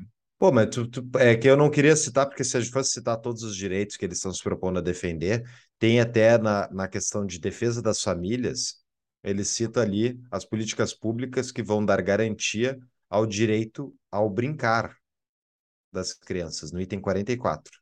Então, direito ah, ao brincar. Isso aí eu não, não, não me atentei. Isso é, é bom, cara, isso é bom. É, é incrível, é incrível. É. Tem direito para todo mundo, pessoal. É só a pergunta quem é que paga a conta. Exatamente. Mas é, isso Bom, vem naquele discurso da esquerda contra o trabalho infantil, né? Que, tipo, o cara que é o pequeno empresário ali, que não pode botar o filho para trabalhar contigo, né? É terrível, isso é uma coisa hum. é terrível que tem no Brasil. Tu não poder, o cara que tem um mercadinho ali, tu não conseguir botar o teu filho para trabalhar contigo, isso é uma coisa muito ridícula e é muito da, da pauta da esquerda, né? Uh, mas o item 47, que é o único item bom, assim, que eu curti bastante. Não, tem várias coisas boas, assim, que uh, ampassã são boas, mas o 47, ele vai buscar estabilidade de preço. Então, é a mesma coisa que o Ciro faz no programa dele. Então, assim, o cara, ele vai distribuir dinheiro a rodo no mundo e vai buscar no mundo, no é. Brasil, e vai buscar essa habilidade do preço. A conta não fecha, pessoal. Não há conta que fecha isso. Não há. Uhum. Mas, porém, ele tem a carta da manga de dizer que ele conseguiu fazer isso em 2003 até 2011, né? Então, ele distribuiu grana a rodo e o preço não disparou. Assim, então, ele pode dizer, no discurso raso do dia a dia, ele pode falar que, não, eu sei como fazer isso porque eu fiz isso. E, de fato, olhar o número, ele fez isso. Ele distribuiu o dinheiro e a inflação não, não, não disparou. Então, ele, o, o, cara que é, isso é uma coisa que a gente já falou, no, no que eu já falei lá no, no, episódio do Ciro, o cara que é o economista mainstream, perdidão, assim, olha, não, o cara tá preocupado com a, com a com o controle de preço. Ele escreveu isso no papel, ele está preocupado. Mas, cara, as ações dele não vão controlar preço. Não vão, simplesmente não vão. A não ser que ocorra algo exógeno, ele não vai conseguir controlar preço. E tem o item 51, que é um posicionamento bastante firme do Lula, dizendo que é contra o teto de gastos, né? que é uma das coisas uh, boas que foi feita no Brasil durante o, uh, durante o governo do Temer, né? em, em conjunto com o Congresso, toda a articulação que o Temer conseguiu fazer para colocar um limite no governo e o Lula é completamente contra, entendeu? Completamente contra. O Bolsonaro, provavelmente no governo dele, ele não vai dizer que ele é contra, mas ele está agindo contra. Então, assim, o Bolsonaro, ele não fala, mas age contra. O Lula, ele está se posicionando que ele está sendo contra o teto de gastos, porque é muito ruim para o cara que está no poder da máquina ter um controle em cima dele, né? Então, ele está dizendo que ele vai ir contra isso, porque aqui fecha a conta. Aqui fecha a conta de todas essas coisas que ele quer fazer, ele vai ter que tirar o, o teto de gastos. Porque se perguntarem para ele, tá, como é que tu vai fazer tudo isso? Eu preciso tirar o, teto de gastos. Mas assim, não fecha a conta com o item lá da estabilidade de preço. É, exatamente. Se tu tira o teto de gastos, tu vai deixar o governo gastar mais dinheiro, que é a proposta toda desse, desse plano aqui, Estado indutor do crescimento, né? Então a ideia é de que o Estado desenvolve o país e não a economia privada desenvolve o país. E, por isso, a gente sabe o que é que eles fazem: imprimir moeda, desvaloriza a moeda, e isso gera justamente inflação. Então, é, é isso: tira o teto de gastos e promova a inflação. Na prática, vai ser isso. Porque se não quer inflação, tem que, tem que cortar em algum outro lugar, né? Tem que dar um jeito de fechar essa matemática, senão não tem como. Mas tu queria falar sobre o item 53, né? Eu te interrompi para falar sobre esses, esses meus, essas minhas observações, mas o item 53 é bem interessante. Tá, mas isso é o que eu estava comentando antes, né? Que Exato, eles querem é. uma reforma tributária solidária, justa e sustentável, que vai simplificar os tributos e vai forçar os ricos a pagar mais e os pobres pagar menos. E, inclusive, lá no final desse item, tem, Exato. vai corrigir um mecanismo que historicamente transfere renda das camadas mais pobres para as camadas de maior renda da sociedade, a sonegação de impostos. Ou seja, tu guardar o teu dinheiro que tu gerou, produziu e tu não pagou para o governo, tu está, na verdade, uh, punindo a pessoa mais pobre. Por quê? Porque o Estado se arrogou o direito de ser o defensor dessas pessoas. Então, sempre que tu não paga os teus impostos da maneira que o Estado quer que tu pague, tu estás, na prática, roubando os mais pobres. Isso é uma visão uh, bem, acho que ela é bem delimitadora, assim, do qual é o, qual é o pensamento, qual é a origem do pensamento da pessoa, né? Se ela acha que o dinheiro, que, o, que os impostos, né? Eles não são só são justos, ou seja, o imposto não é aquele, ele não, não só não é roubo, mas como ele é devido, porque é o preço que tu tem que pagar para o Estado, para o Estado fazer o que ele quiser do dinheiro. E daí tu tem o regime democrático para te dar o amparo para tu fazer, para tu te posicionar. Mas na prática o dinheiro não é teu. Não é teu. O dinheiro é do Estado, e o Estado tem esse, ele pode tomar e se tu não pagar, tu que é o criminoso. Isso é o contrário da lógica de alguém que enxerga que quando tu produz algo e alguém compra esse produto de ti, são duas partes trocando entre elas. Daí não tem uma terceira parte. É, fazemos negócio, estamos felizes fazendo negócio. Digo obrigado, diz obrigado, cada um segue do seu lado. Daí vem a terceira parte, chega, não, vocês dois transacionaram, então eu tenho 10, 20, X% dessa transação é minha. E se tu não pagar, tu é o criminoso. Então, é muito bizarro isso, porque é logicamente, é óbvio que o Estado não está agregando nada nesse serviço. Ele não está trazendo nada. Ele está simplesmente roubando as, as partes ali interessadas. Então, ah, mas Paulo, ele garante direito à propriedade, é por isso, daí precisa. Não, mas isso é, uma res...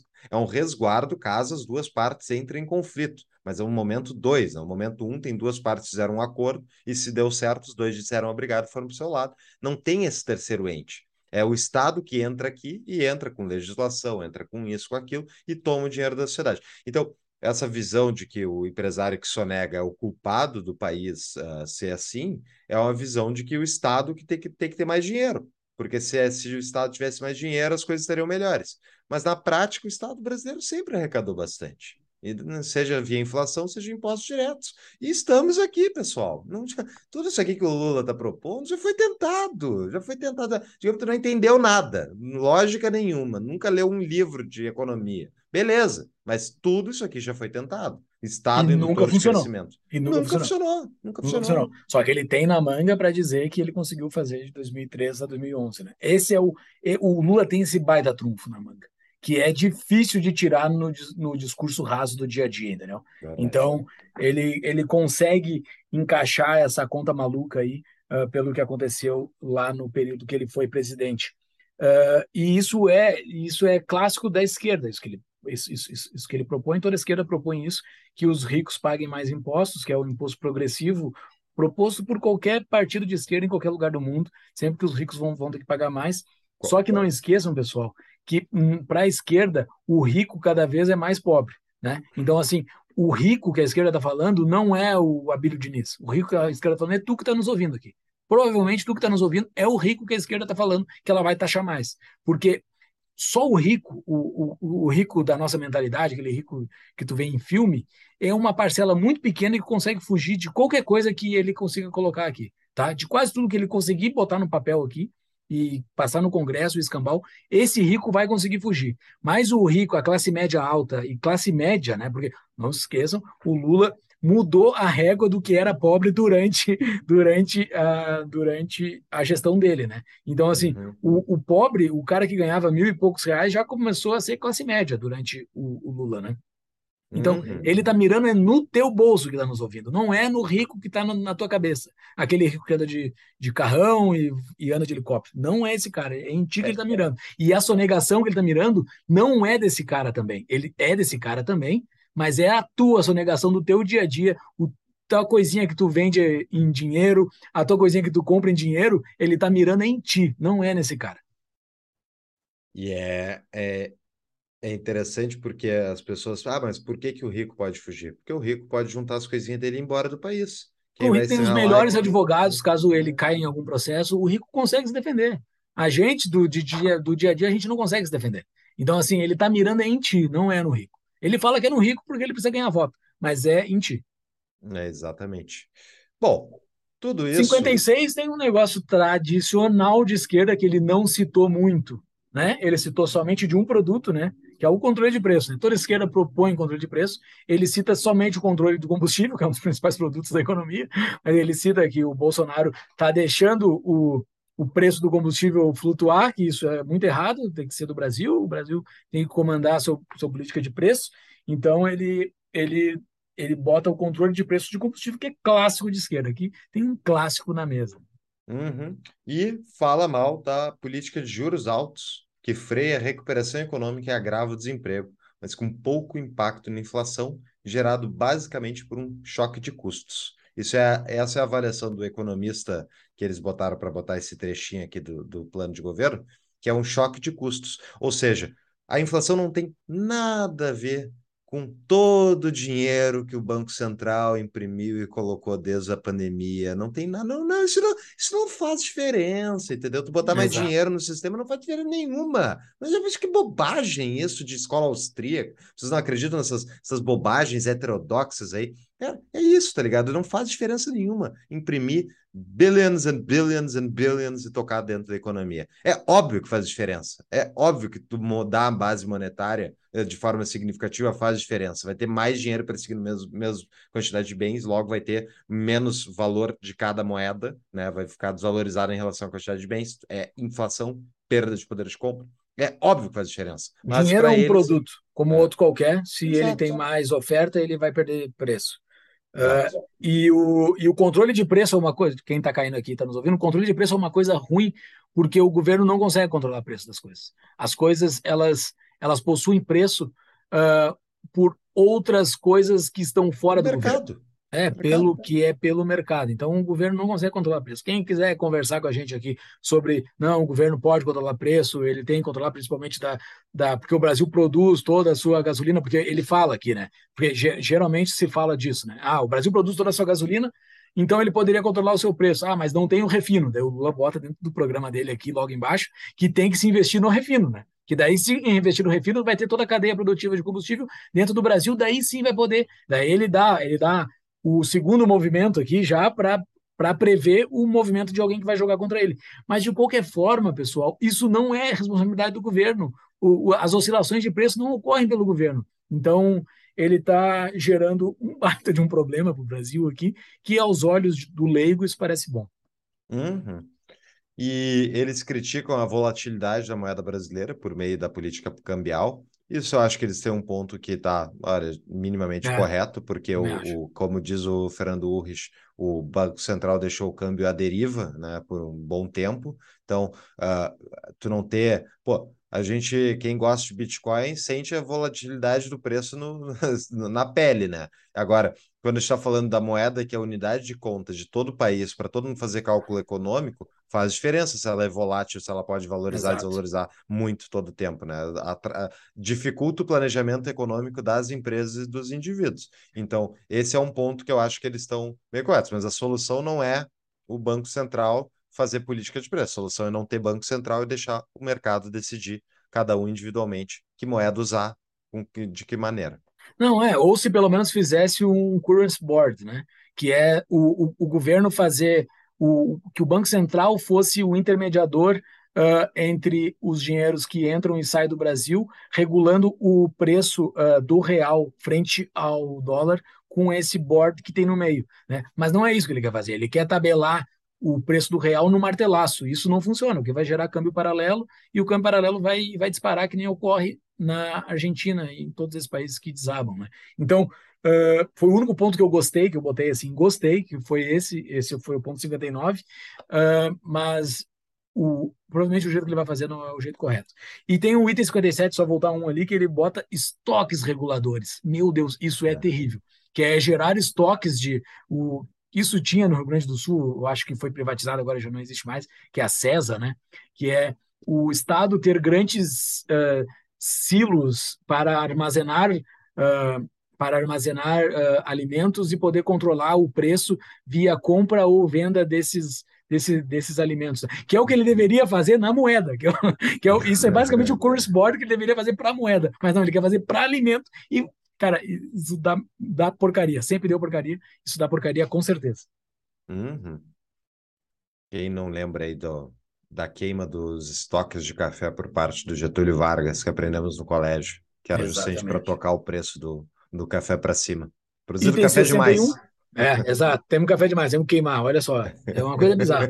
O item 61, crescimento do. Uh, o crescimento vem via setor público, né? Isso é de cabo a rabo, mas ele deixa bastante claro ali no item 61. Uh, ah, que é crescimento via setor público pelo financiamento de empresas, né? Então, é repetir aquela receitinha do, do governo Dilma lá, uh, final do governo dele, início do governo Dilma, que começou a, a injetar dinheiro as ganhas nos amigos do rei, né? Porque assim, esses financiamentos de empresa aqui, tu que é dono de uma média empresa, não é para ti isso aqui, tá? Não é para ti, porque na hora que tu entra no BNDES lá para preencher aquele, aqueles formulários lá, tu não vai conseguir preencher. Quem vai conseguir preencher são as grandes empresas, empresas SAs e, e, tudo mais. Então não pensa que tu vai ter isso aqui. Se tu conseguir, vai ser com uma taxa de juros alta ou vai ser uma quantidade de dinheiro que não vai mudar o teu, o teu, o teu dia a dia. Não, mas digamos que seja, que, que funcione, que dê tudo certo. Daí é a mesma lógica do sistema de cultura que eu estava falando antes. Tu tira dinheiro da sociedade privada, leva para Brasília, e desde Brasília o cara decide quem é que pode ganhar o dinheiro de volta. Um pedaço dele, né? O resto já se perdeu. Bom, eles têm aqui uma preocupação com a reindustrialização, né? Que é um tema recorrente no Brasil. O Brasil, a indústria está diminuindo há bastante tempo. E isso se dá principalmente porque o custo energético é caro, o Brasil não tem investimento em infraestrutura, moeda desvalorizada, não tem público, enfim, é país pobre, tudo isso. Mas eu vejo aqui a preocupação da transição para a economia digital e verde. Ô, Júlio, eu acho que a gente tem que votar no Lula, cara. Eu acho que a gente consegue uma tetinha aqui nessa economia digital, a gente deve conseguir algum subsídio, velho.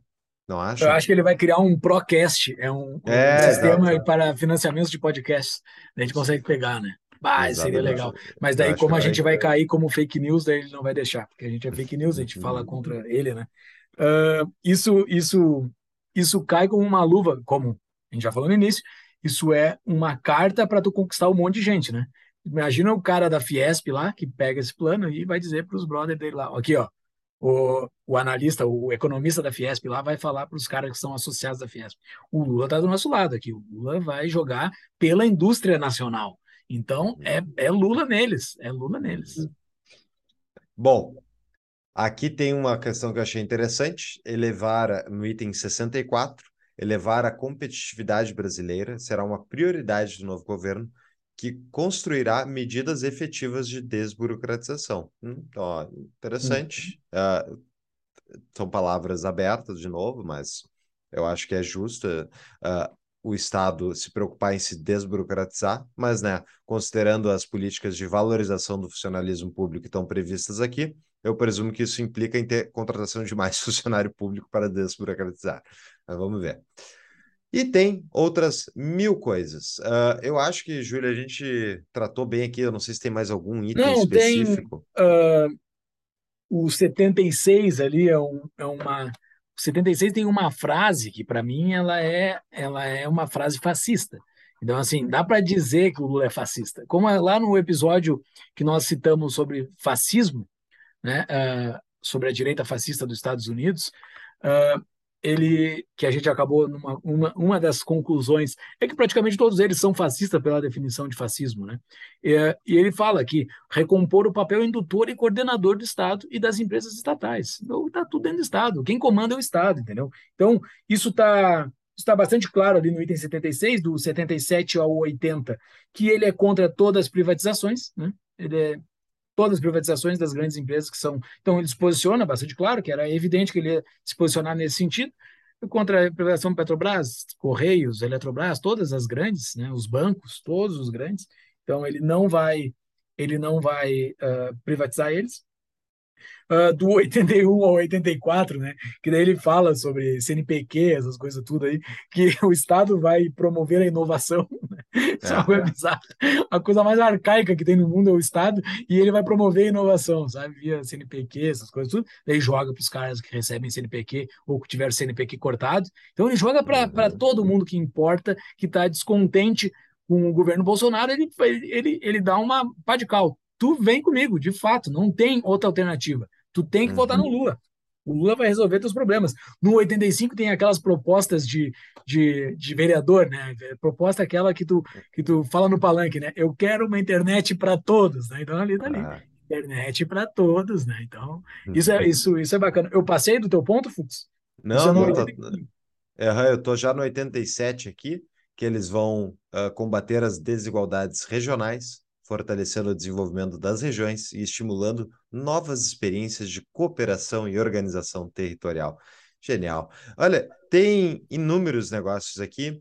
Ah, no item 91 ele cita de novo o problema climático e assim vai indo. Eu queria comentar que tem, ó, no item 95 tem de novo a questão do é nosso dever conservar a Amazônia, o Cerrado, a Mata Atlântica, a Ah, Caatinga, é, o esses Pantanal, o itens de meio ambiente muito chatos, assim, é umas É, coisas muito xaropices. né? é uma preocupação muito grande com a pauta ambiental. Isso aqui vai servir para eles fazerem discursinho na- no exterior. E aqui no, no final do plano, né, a O partir do item 103 eu queria 97. falar. O Ah, 103. não, eu queria falar antes do item 100, Tá.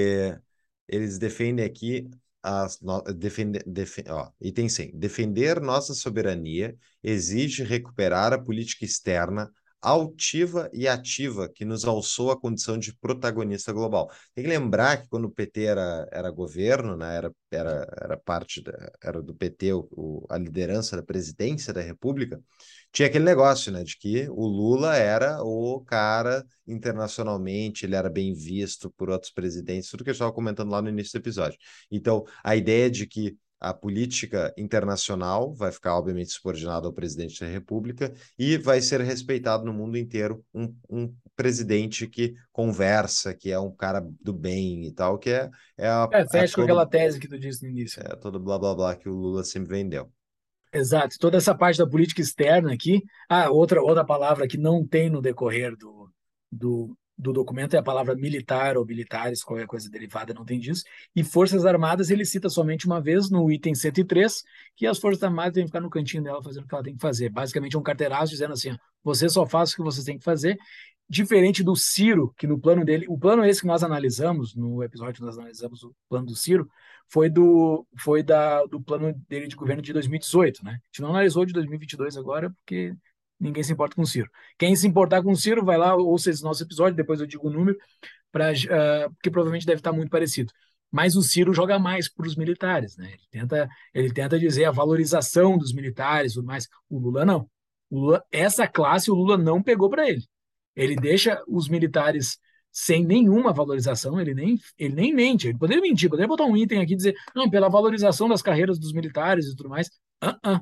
Cara, isso eu achei bem, isso uma das coisas que me surpreendeu, assim. Eu tinha falado que nada tinha me, me surpreendido, mas isso me surpreende, porque eu acho que ele deveria ter feito, sabe? Mente, cara, óbvio que eu mal, não, 121 mentiras aqui, porque que custa botar mais uma, entendeu? É, porque, bom, Interessante, bom ponto. Uh, de qualquer maneira, temos as perguntas de patrão, né, Júlio? São os apoiadores. Só tem mais o, assim, só para encerrar, a 111, né? Que ele fala da corrupção, que é o item que ele fala de corrupção uh, prevenção e combate à corrupção, de promoção da transparência e da integridade pública. Né? e daí valorização, daí traz todo mundo para dentro da, da caixinha dele, né? A valorização da Controladoria Geral da União, a Polícia Federal, o COAF, Receita Federal. Ah, eu vou valorizar vocês tudo, fiquem comigo, né? Então, assim, uh, o cara nunca fez nada de errado, né? O cara nunca fez nenhuma corrupção na história e ele está dizendo que ele vai resolver os problemas de corrupção. Uh, o meu último ponto é esse, é o item 111, e tem o item 121, que é o último, que ele fecha, ele arremata o documento no ano em que o Brasil celebra 200 anos de luta pela independência nacional, golpes e ditaduras nunca mais, democracia sempre. Ah, cara, botou democracia sempre, daí tu bota. É hashtag democracia sempre poderia ser. É, eu queria ver, eu quero ver se eles vão ser tão democráticos se o Bolsonaro for reeleito, né? Eu quero exato, ver democracia exato. sempre. Pessoal, uma pequena pausa para um aviso do nosso anunciante. Desde 2016, eu presto assessoria administrativa para o escritório de advocacia da Voglio de Souza Advogados Associados. O escritório destaca-se pela defesa de milhares de pessoas lesadas pelos famosos planos econômicos brasileiros. Logo, eles entendem bem a lógica de atuação estatal. Conheça mais sobre o escritório em davoglio.com.br. Voltamos para o nosso episódio. Pergunta de patrão, Aerhard. Na opinião de vocês, quais são as top 5 incoerências absurdas do programa do PT? Eu acho que é a lógica inteira, não pegaria cinco, acho que é a, é, é a lógica do plano como um todo que é completamente uh, disfuncional, não, não fecha a lógica, né? A lógica é exatamente o que a gente vê no Brasil. Centraliza o poder em Brasília, centraliza o dinheiro em Brasília, e a partir de Brasília tu emana comandos para o país. Né? Vamos fazer isso, vamos fazer aquilo, passa plano nacional disso, plano, sistema nacional disso, sistema nacional daquilo. Não funciona. O país é muito é, grande, é continental, tem 210 milhões de pessoas. Tomar de decisão por um grupo pequeno de pessoas em uma sala dentro do Palácio Planalto não, não é uma coisa eficiente para delimitar como é que 210 milhões de pessoas têm que funcionar. É a crença de que o Estado é o não só o, indutor do crescimento, mas ele é o baluarte moral de como é que é que tem que funcionar a máquina. A, a sociedade evolui a partir dos ditames estatais. O Estado faz isso, agora a sociedade vai para lá. O Estado faz aquilo, a gente vai mudar isso, vai melhorar aquilo. Tipo, a sociedade está ruim, é tarefa do Estado arrumar isso. E isso é a maneira como as pessoas eles arrecadam poder e dinheiro. O, é o, Fux não está concordando com isso, né? Eu estou dizendo que é a lógica que eles pregam. É a lógica não que é eles lógica. pregam, né? O, é, é esse Estado é fascista, sim, esse Estado Estado é fascista, né? O Estado por si é fascista e ele e ele corrobora com isso. Ele ele vai solucionar o problema de todo mundo. Ele é a solução para todos, né? Esse negócio, uh, uh, esse democracia sempre, a democracia eu amo, tudo é o democrático.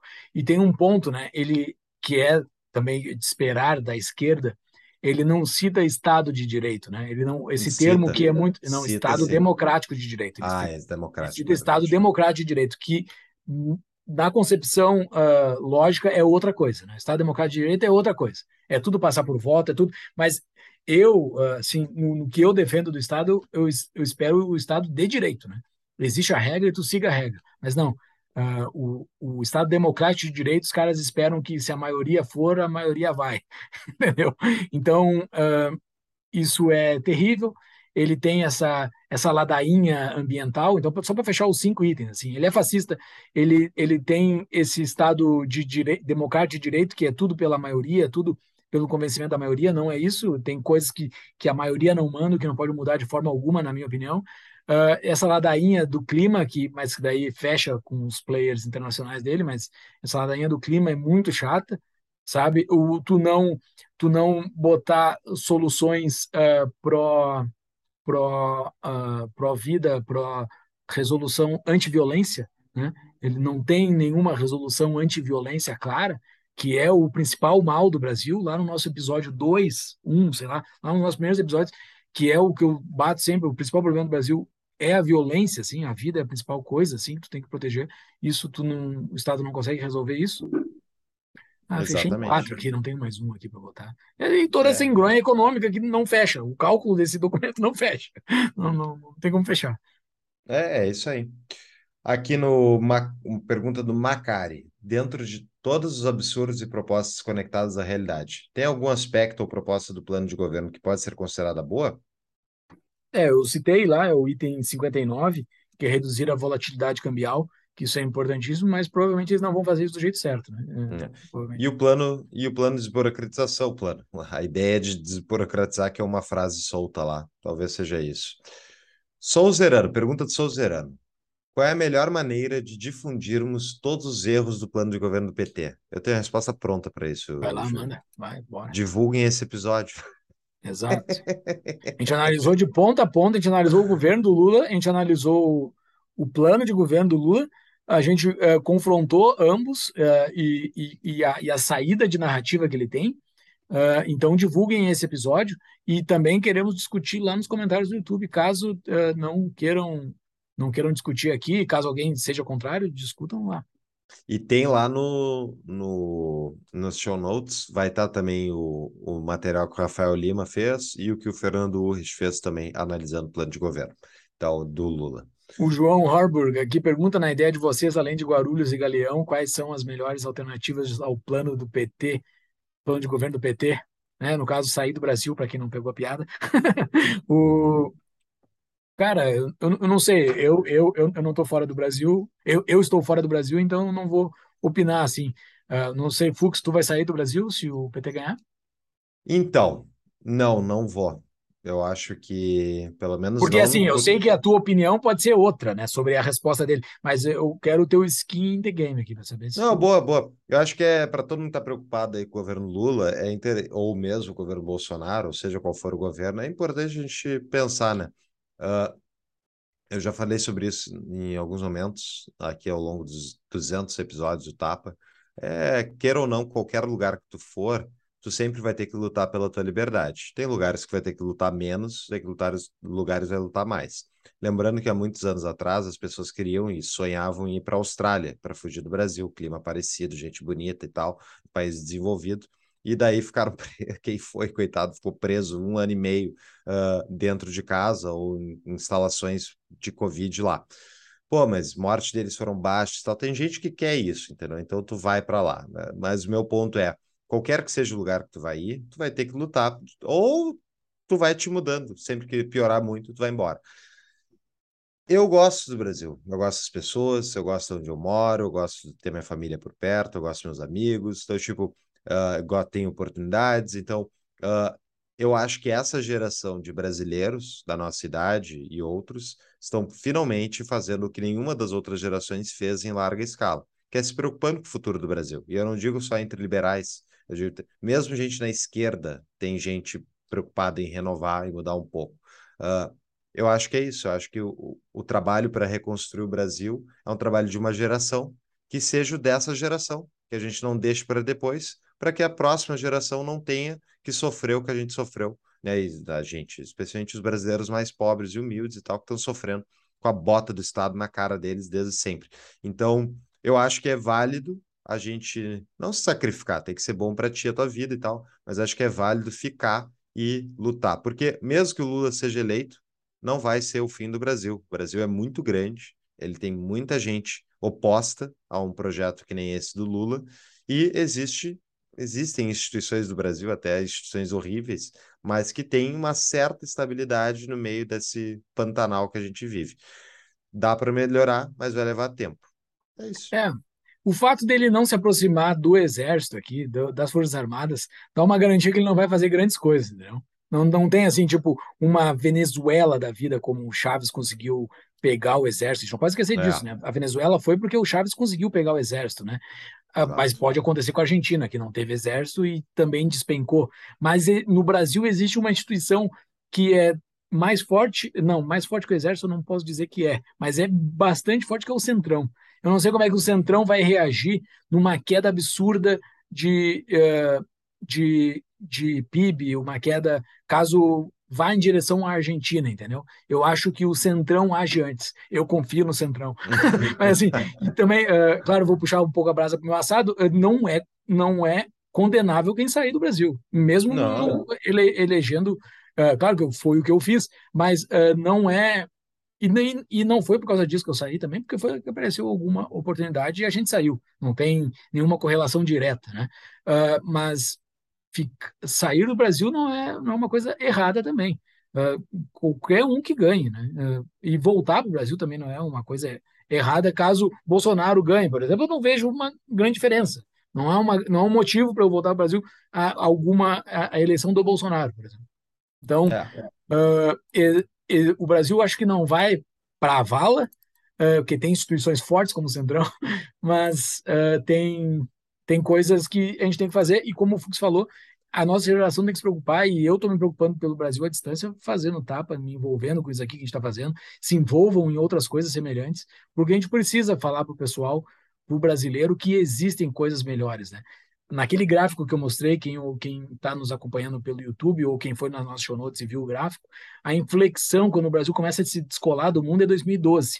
2012 foi onde as ideias da liberdade se espalharam muito rapidamente, uhum. entendeu? Então, assim, a, uh, se a gente está pronto para receber todas essas pessoas uh, que vão procurar respostas no momento de uma nova inflexão, uh, a gente vai ter o conteúdo para explicar para as pessoas, entendeu? Aqui, pessoal, ó, existe uma explicação que é assim, assim, assim, assim, assim. uhum. assim. Então a gente tem que estar tá pronto para receber essas pessoas quando elas querem alguma explicação por que, que o Brasil está nessa furada, caso é entre numa furada. Né?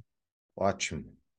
Arthur Weiler, ele pergunta sobre todas essas mentiras, a pergunta é cumprida, mas no final ele fala, dentro do entendimento torto do STF sobre fake news, em período de campanha, mensagens como essa não seriam cabíveis de processo? Na minha opinião, sim, totalmente, porque tem mentiras claras aqui que estão, uh, não, não cabem na realidade, o ponto, a conta não fecha, diz aqui que o Lula apresentou, mas os processos de fake news são para um lado só, né, então é, exato, e não pega um plano de governo, até porque se fosse pegar plano de governo para julgar fake news, nenhum deles passava. Exato, então, é. é para isso as instituições funcionam. Só não se desesperem, o Brasil vai sobreviver e vamos lutar para viver. Pra, tem que lutar para uh, fight, Live to fight another day. É, é, viva para lutar outro dia. É isso. É que é luta. A vida é luta, né? Não, não há vida tranquila. a vida é luta, a vida é peleia. Taca pau, gurizada. Coach, coach. Agora chegou o momento coach. É. o, uh, dica de livro, pessoal. Uma dica de livro que a gente já deu várias vezes aqui no Tapa, né, Fux? Mas ela é uhum. fundamental para entender o Estado, para quem está chegando aqui é a nossa percepção sobre o Estado, o, nosso, o meu francês favorito, não sei se é o francês favorito do Fux, mas o Bastiat, a lei, para entender por que faz sentido o que a gente falou aqui e não faz sentido o que o Lula está apresentando. Não faz sentido isso que ele está apresentando. É um plano de governo é somente para agradar setores que precisam do governo, e ele fez isso muito bem, fez com maestria, ele agradou todo mundo que precisa do Estado para tocar a sua vida, uh, mas não faz sentido, isso aqui é um buraco sem fim. E daqui a duas semanas estaremos analisando o plano de governo do Bolsonaro. Né?